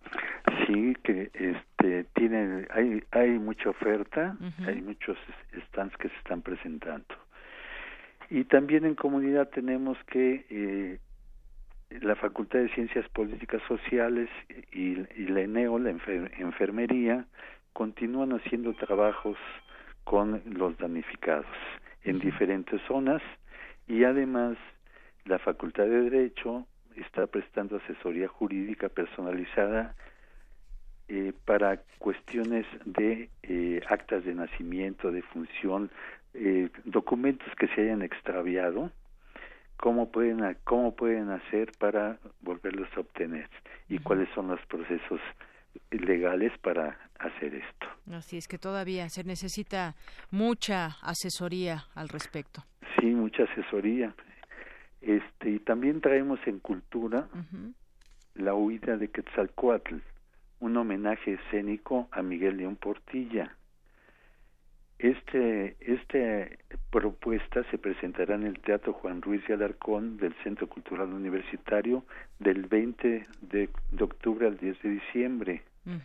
Y habría que decir que este texto, este homenaje, este texto de, de don Miguel León Portilla fue escrito en 1952 y publicado medio siglo después. Así es. Una, una disertación filosófica en la voz del mítico sacerdote C. Acatl, eh, Topilitzin Quetzalcoatl. Así es. Muy bien. ¿Qué más, Hugo? Y tenemos nuestro suplemento de la prepa 150 años. Ahora estamos por los por el 1937, época de cambios, sobrevivencia de la preparatoria. Ese es parte de lo que tenemos el día de hoy para que este la gente nos siga y la gente pueda, le, pueda leernos. Así es, y en su contraportada, pues lo que fue el viernes pasado, Arte y Cultura África en la UNAM, donde se pudo conocer muchas, pues muchos eh, temas de África, desde su gastronomía, política y muchas otras cosas que son parte también importante de este continente y todos estos países. Sí, fue un evento de, que tuvo varias mesas, varias conferencias que se hablaron de esos temas que ya mencionaste y, fue, un, fue un evento muy este muy bueno para la juventud, para los jóvenes de la universidad que conozcan otros ámbitos. Muy bien. Pues muchas gracias, Hugo. Al contrario de Yanira, y no se olviden, por favor, sean felices y nos pueden seguir en gaceta.unam.mx. Ahí lo seguimos. Hugo, muchas gracias. Gracias a ti y un saludo para todos. Gracias, buenas tardes. Buenas tardes. Baúl de citas.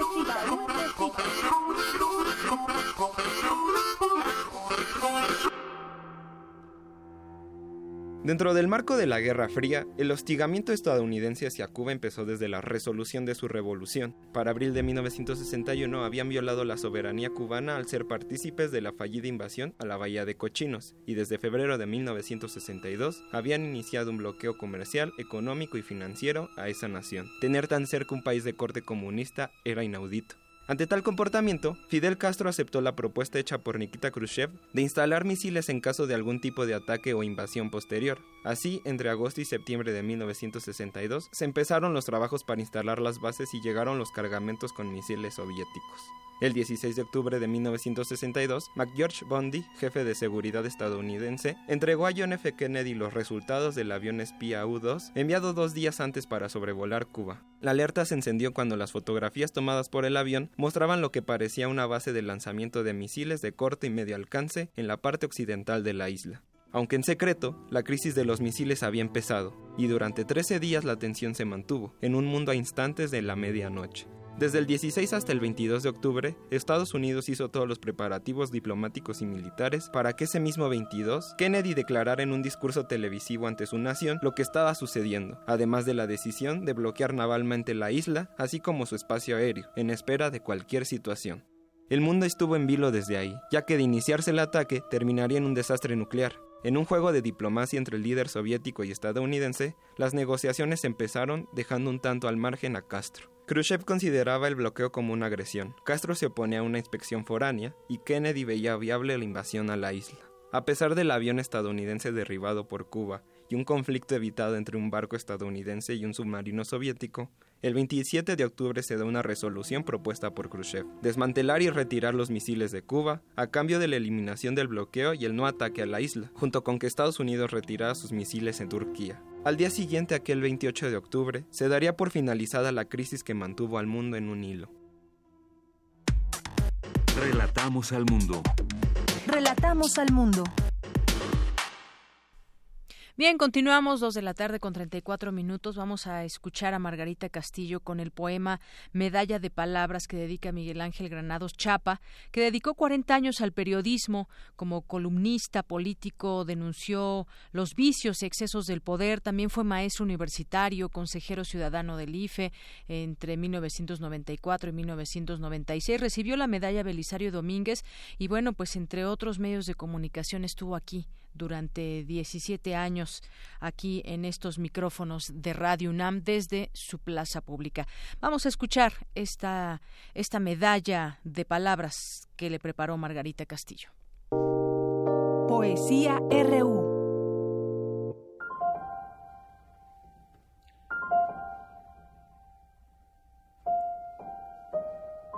Esta es una medalla hecha con los sonidos de las palabras.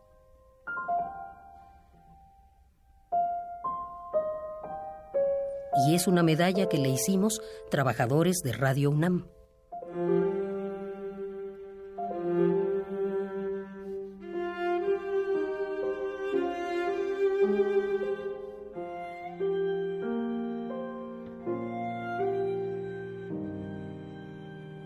Con la entrega de esta, le reiteramos a usted, Miguel Ángel Granados Chapa, el orgullo que tenemos de que sea nuestro compañero.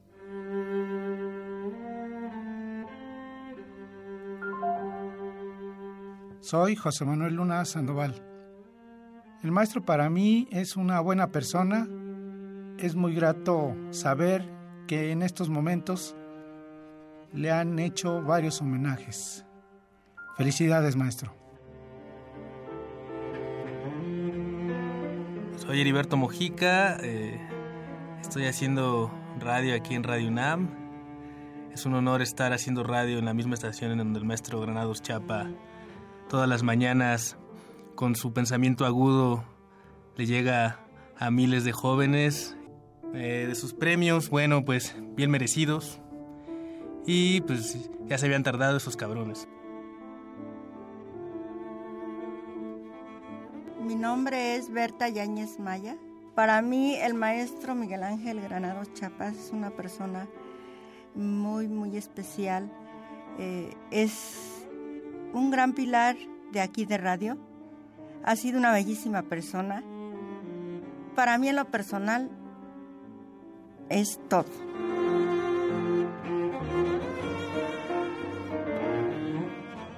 Bueno, yo soy Amparo Millán. Para mí el maestro Granados Chapa es un gran periodista, comprometido con su trabajo, persona destacada e inteligente, y al mismo tiempo con gran calidad humana. Es un honor que sea compañero de Radio UNAM y los trabajadores de ella. Mi nombre es Arturo González García. Miguel Ángel Granados para mí es una persona extraordinaria. ¿Qué opino sobre los reconocimientos que le han hecho? Pues Miguel Ángel Granados se los ha ganado por mucha entrega que ha tenido en esos 30 años de plaza pública, desde que empezó a escribir en el Excelsior. Más de 30 años de plaza pública. Soy Rosa María Hernández. Es un honor el que nuestro maestro, Miguel Ángel Granados Chapa, sea uno de los conductores de análisis más importantes del medio periodístico nacional. Que Radio UNAM lo tenga como el programa con mayor audiencia hace que uno se sienta feliz por tenerlo dentro de las filas de la UNAM. Mi nombre es Claudio Osorio Celada y bueno, para mí eh, el señor Granados Chapa es, es una persona que, que, vamos, le ha dado muchísimo a, al periodismo de México, también le ha dado muchísimo al país. Eh,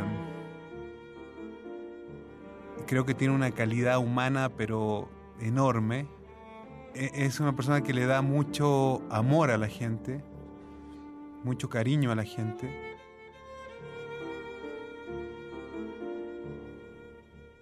Denuncia a las personas que le hacen daño a México.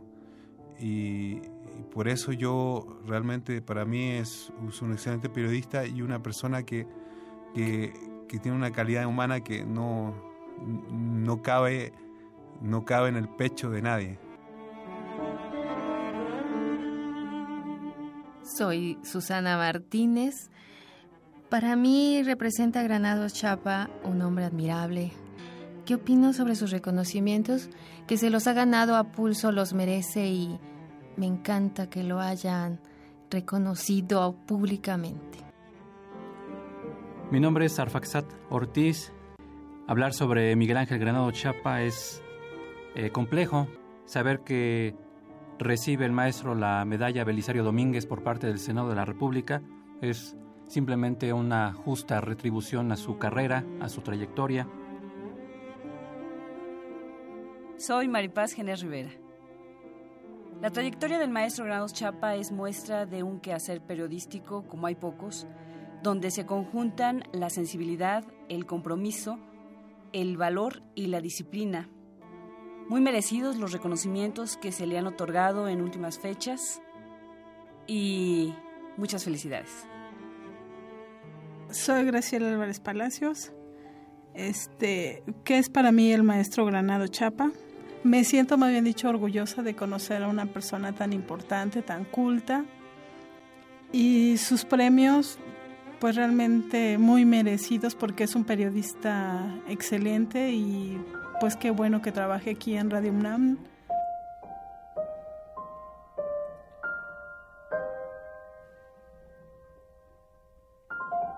Margarita Castillo. Ninguna puerca medalla vale más que usted. Porque a veces las medallas se dan por remordimiento o por vergüenza. Otras veces para poderle estrechar la mano siquiera una vez a una persona decente. Queremos que sepa que usted es y nos es valioso por usted mismo.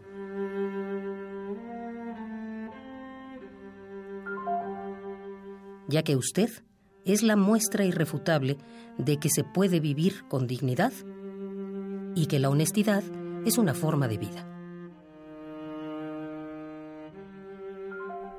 Es, la honestidad es una forma de vida. Y es que hoy, desde este mismo estudio, donde hace 2.190 días se acalló el micrófono por su ausencia física, recordamos así al maestro Miguel Ángel Granados Chapa, periodista, jurista, ante todo un universitario probo y formador. La faceta musical de quien fuera premio Universidad Nacional y referente social no puede escapar de a esa evocación a seis años de su ausencia con sinfonía y bolero en la columna Plaza Pública del diario Reforma, donde se despidió, fue clara esa alusión y dijo es deseable que el espíritu impulse a la música y otras artes y ciencias y otras formas de hacer que renazca la vida permitan a nuestro país escapar de la pudrición que no es destino inexorable. Bueno, pues así lo recordamos hoy al maestro Miguel Ángel Granados Chapa. Relatamos al mundo. Relatamos al mundo. Bueno, pues vamos a regalar boletos que tenemos tres pases dobles. Mañana juegan los Pumas contra León. Mañana a las al mediodía, al mediodía.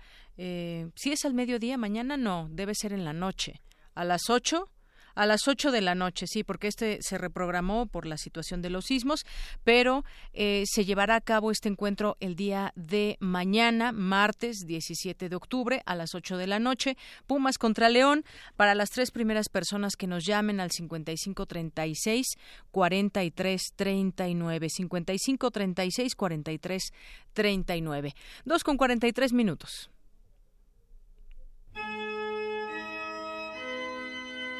Ecocervantinos 2017. 2017. Ecocervantinos. Ecocervantinos. Bien, y continuamos. Ahora vamos a otra otro evento que se llevó a cabo allá en el Festival Internacional Cervantino, en las Cortes del Mundo, a cargo del director Vincent Dumestre, quien se enfoca en hacer renacer las artes escénicas barrocas. Allí estuvo presente mi compañera Cindy Pérez Ramírez, que nos trae toda la información. ¿Qué tal, Cindy? Muy buenas tardes. Muy buenas tardes, Deyanira. Es un gusto saludarte a ti y a todo el auditorio de Prisma EDU las actividades en el Festival Internacional Cervantino 2017 no paran y hay para todo tipo de público y música, tal es el caso del conjunto Le Poème Harmonique, que se presentó este fin de semana en el Templo de la Valenciana. Nada mejor que este escenario. Recordemos que ahí así se le conoce a la iglesia de San Cayetano del siglo XVIII, que se encuentra cerca de la entrada a la mina de plata de la Valenciana. En este templo de piedra rosada y de retablos dorados pudimos escuchar obras de Lully, Tessier, Moulinet y Amiot. ¿Qué te parece si escuchamos la nota que preparamos? Adelante.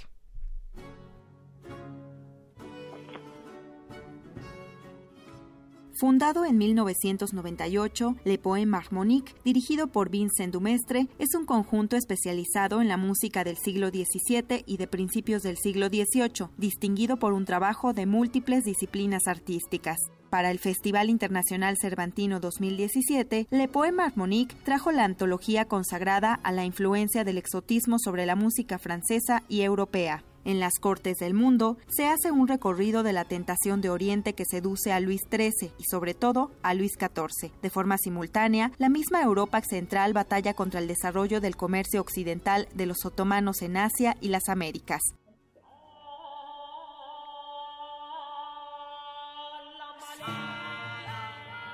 Extraídas de los grandes divertimientos de Lully, Amiot, Tessier y Moulinet, las obras del programa lograron armonizar la capital cervantina de América. Un ejemplo, Cadmus y Hermione, ópera de Jean-Baptiste Lully, tragedia musical estrenada en 1673 que relata la historia de amor entre el legendario fundador y rey de Tebas y la hija de Venus y Marte. Le Poème Harmonique hace entonces recorridos sonoros por la antigua ruta de la seda, el Imperio Otomano o la antigua China, hasta llegar al Templo de la Valenciana en Guanajuato. Para Radio UNAM, Cindy Pérez Ramírez.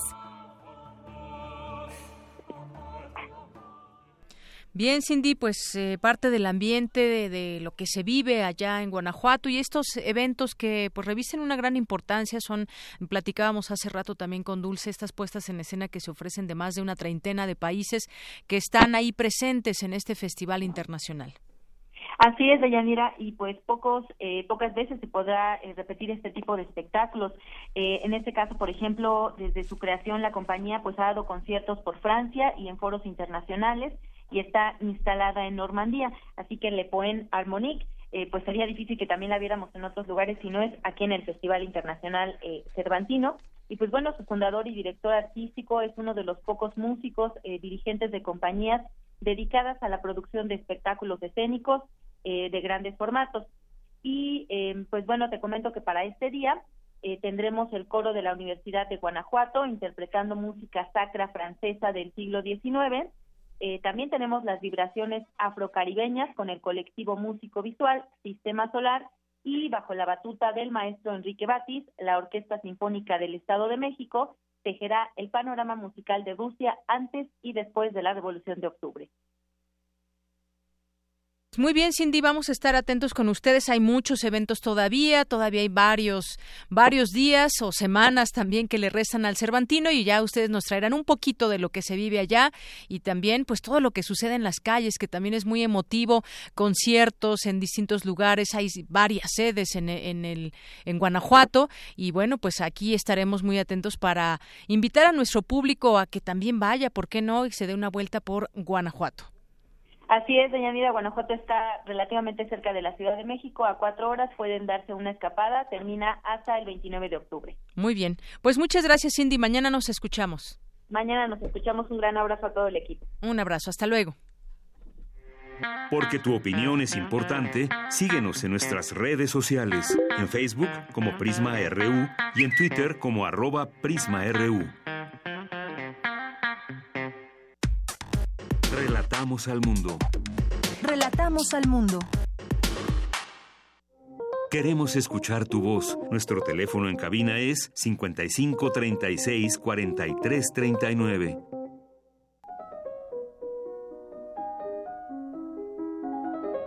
Cartografía RU con Otto Cázares. Bueno, ya está aquí Otto Cázares con nosotros, una, una gran sección y que además, bueno, tienes mucho público siempre en radio y en redes sociales. Y yo agradezco muchísimo que me presten oídos y como siempre estoy encantado de estar compartiendo estos micrófonos contigo. Eh, saludo a los radioescuchas y en esta ocasión a mí me gustaría continuar con las reflexiones, muy en el tenor que he seguido en las últimas semanas, que más bien en las últimas semanas yo he hecho unos pensamientos en voz alta. En eso se han convertido recientemente estas cartografías. Un tono general de pensamientos íntimos, leídos en voz alta y en el espacio público. Meditaciones públicas, aunque estos términos juntos resulten paradójicos. Voy a cambiar un poco el tono para no aburrirles y sobre todo para no aburrirme. Muy bien. que esto no deja de ser una sección artística, ¿no? Claro. Eh, el sábado asistí con Sol, mi compañera, al cuarto concierto de la temporada de la UFUNAM en la sala Netzahualcoyotl. Ese concierto, créanmelo, los que no tuvieron oportunidad de estar ahí, resultó una delicia. La primera parte del concierto fue dedicada a Giuseppe Verdi, el gran compositor de óperas como Rigoletto, El Trovador, La Traviata, Aida, entre otras obras maestras. Y la segunda parte del concierto vimos al director artístico Máximo Cuarta hacer una verdadera creación con la sinfonía número 82 llamada El Oso de Franz Joseph Haydn Y mientras escuchaba esta Sinfonía 82 y veía los danzantes movimientos del director, venían a mí pensamientos de este tenor. Qué música más hermosa, qué música más feliz. Una música que produce una felicidad que poco tiene que ver con la alegría atolondrada. No, la felicidad que produce esa música es una alegría lúcida. Esa era la Sinfonía 82.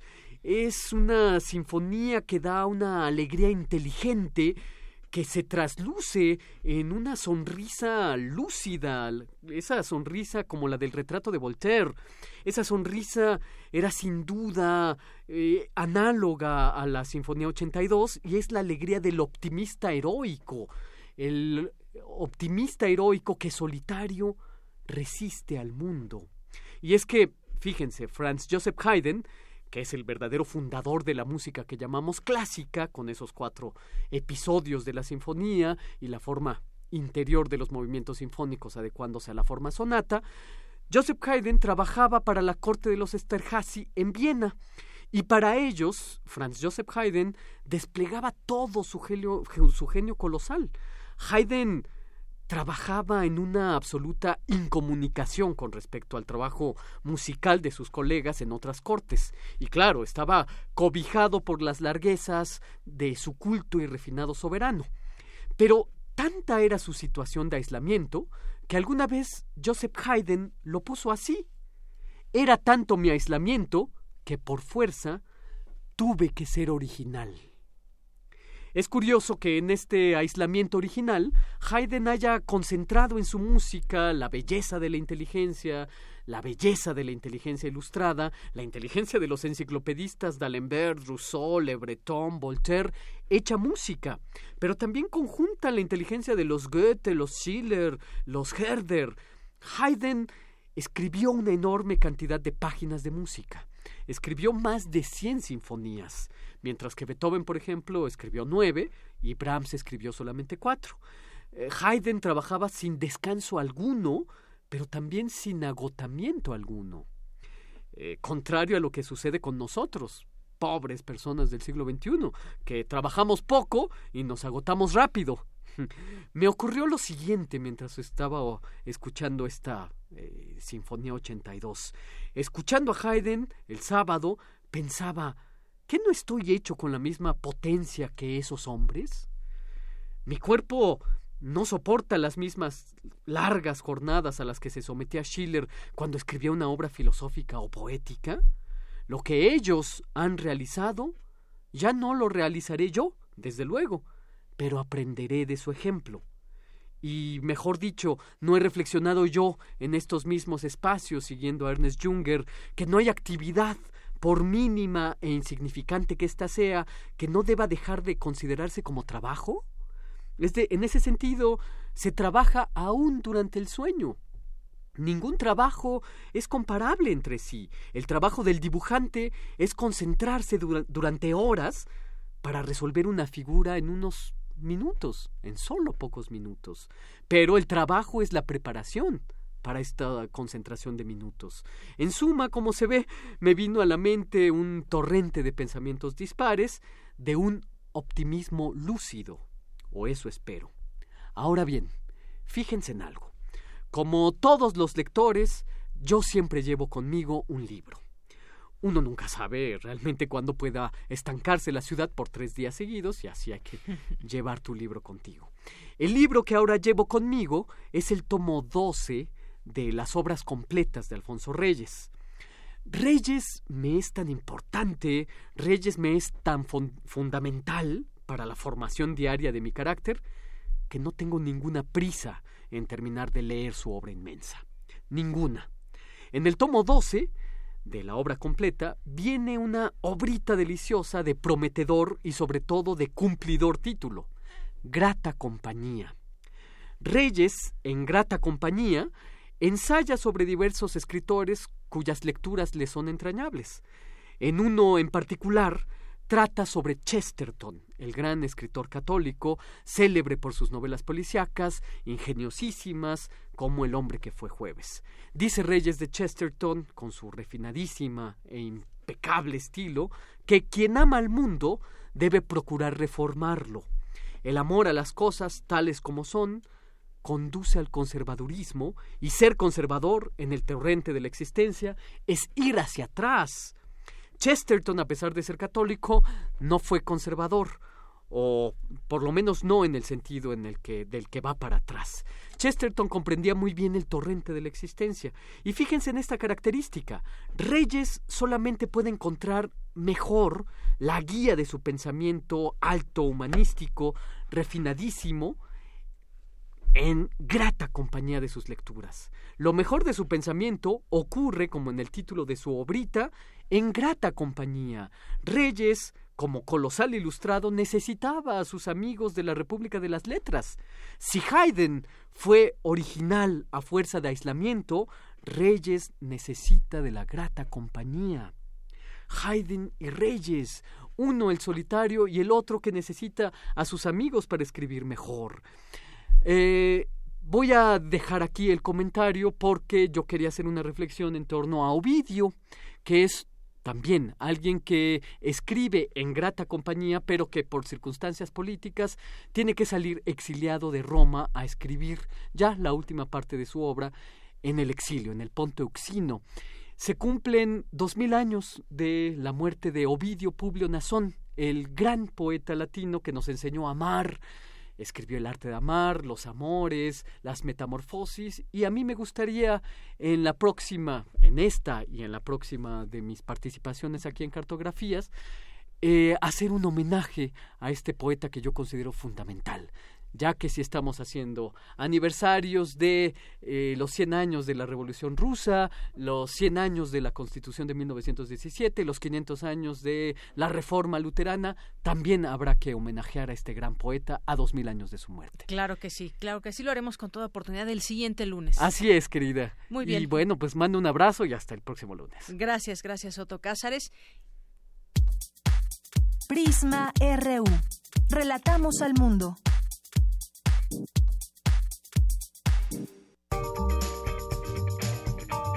Sala Julián Carrillo presenta. ¿Qué tal, Montserrat Muñoz? ¿Cómo estás? Cerramos con broche de oro contigo. perfecto, muchas gracias eh, de Yanira, todo el equipo de Prisma RU. Eh, bien, es un honor siempre estar acompañada de grandes eh, colegas y también amigos como el caso de todos ustedes y también un saludo a todos quienes nos escuchan a través de esta frecuencia. En esta sección que hemos ya eh, recorrido algunos capítulos, como unos tres me parece, eh, bueno, la intención es avisar sobre la actividad cultural de la Sala Julián Carrillo, una agenda bastante variada. es un recinto que está aquí mismo en nuestras, nuestras instalaciones y bien, pues eh, debido a los afectaciones, a, los eventos ocurridos con el sismo el pasado 19 de septiembre, continúa cerrada. Sin embargo, queremos pues avisarles que hay una vía de comunicación y hay una página de Facebook.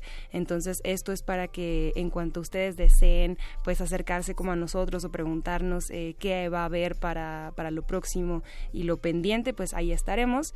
Y continuamos los viernes en Intersecciones. Esto es un espacio totalmente eh, al aire, conciertos en vivo y el próximo viernes tendremos a Lengua Alerta, que es un eh, DJ, por así decirlo, nos vamos hasta Jamaica el MC es la figura más representativa en esta música del sound system eh, jamaiquino, entonces estará aquí tirando unas rimas eh, rebeldes y unos versos también políticos, combativos y positivos. Entonces los esperamos el próximo viernes a las 9 de la noche, de 9 a 10. Lengua alerta. Exactamente. Muy bien, pues ahí está la invitación. Muchas gracias, Montserrat Muñoz. Muchas gracias a todos ustedes que nos sintonizan. El tiempo, pues bueno, ya llegamos a las 3 de la tarde. Mi nombre es Deyanira Morán, a nombre de todo el equipo. Que tenga buena tarde y buen provecho. Hasta mañana.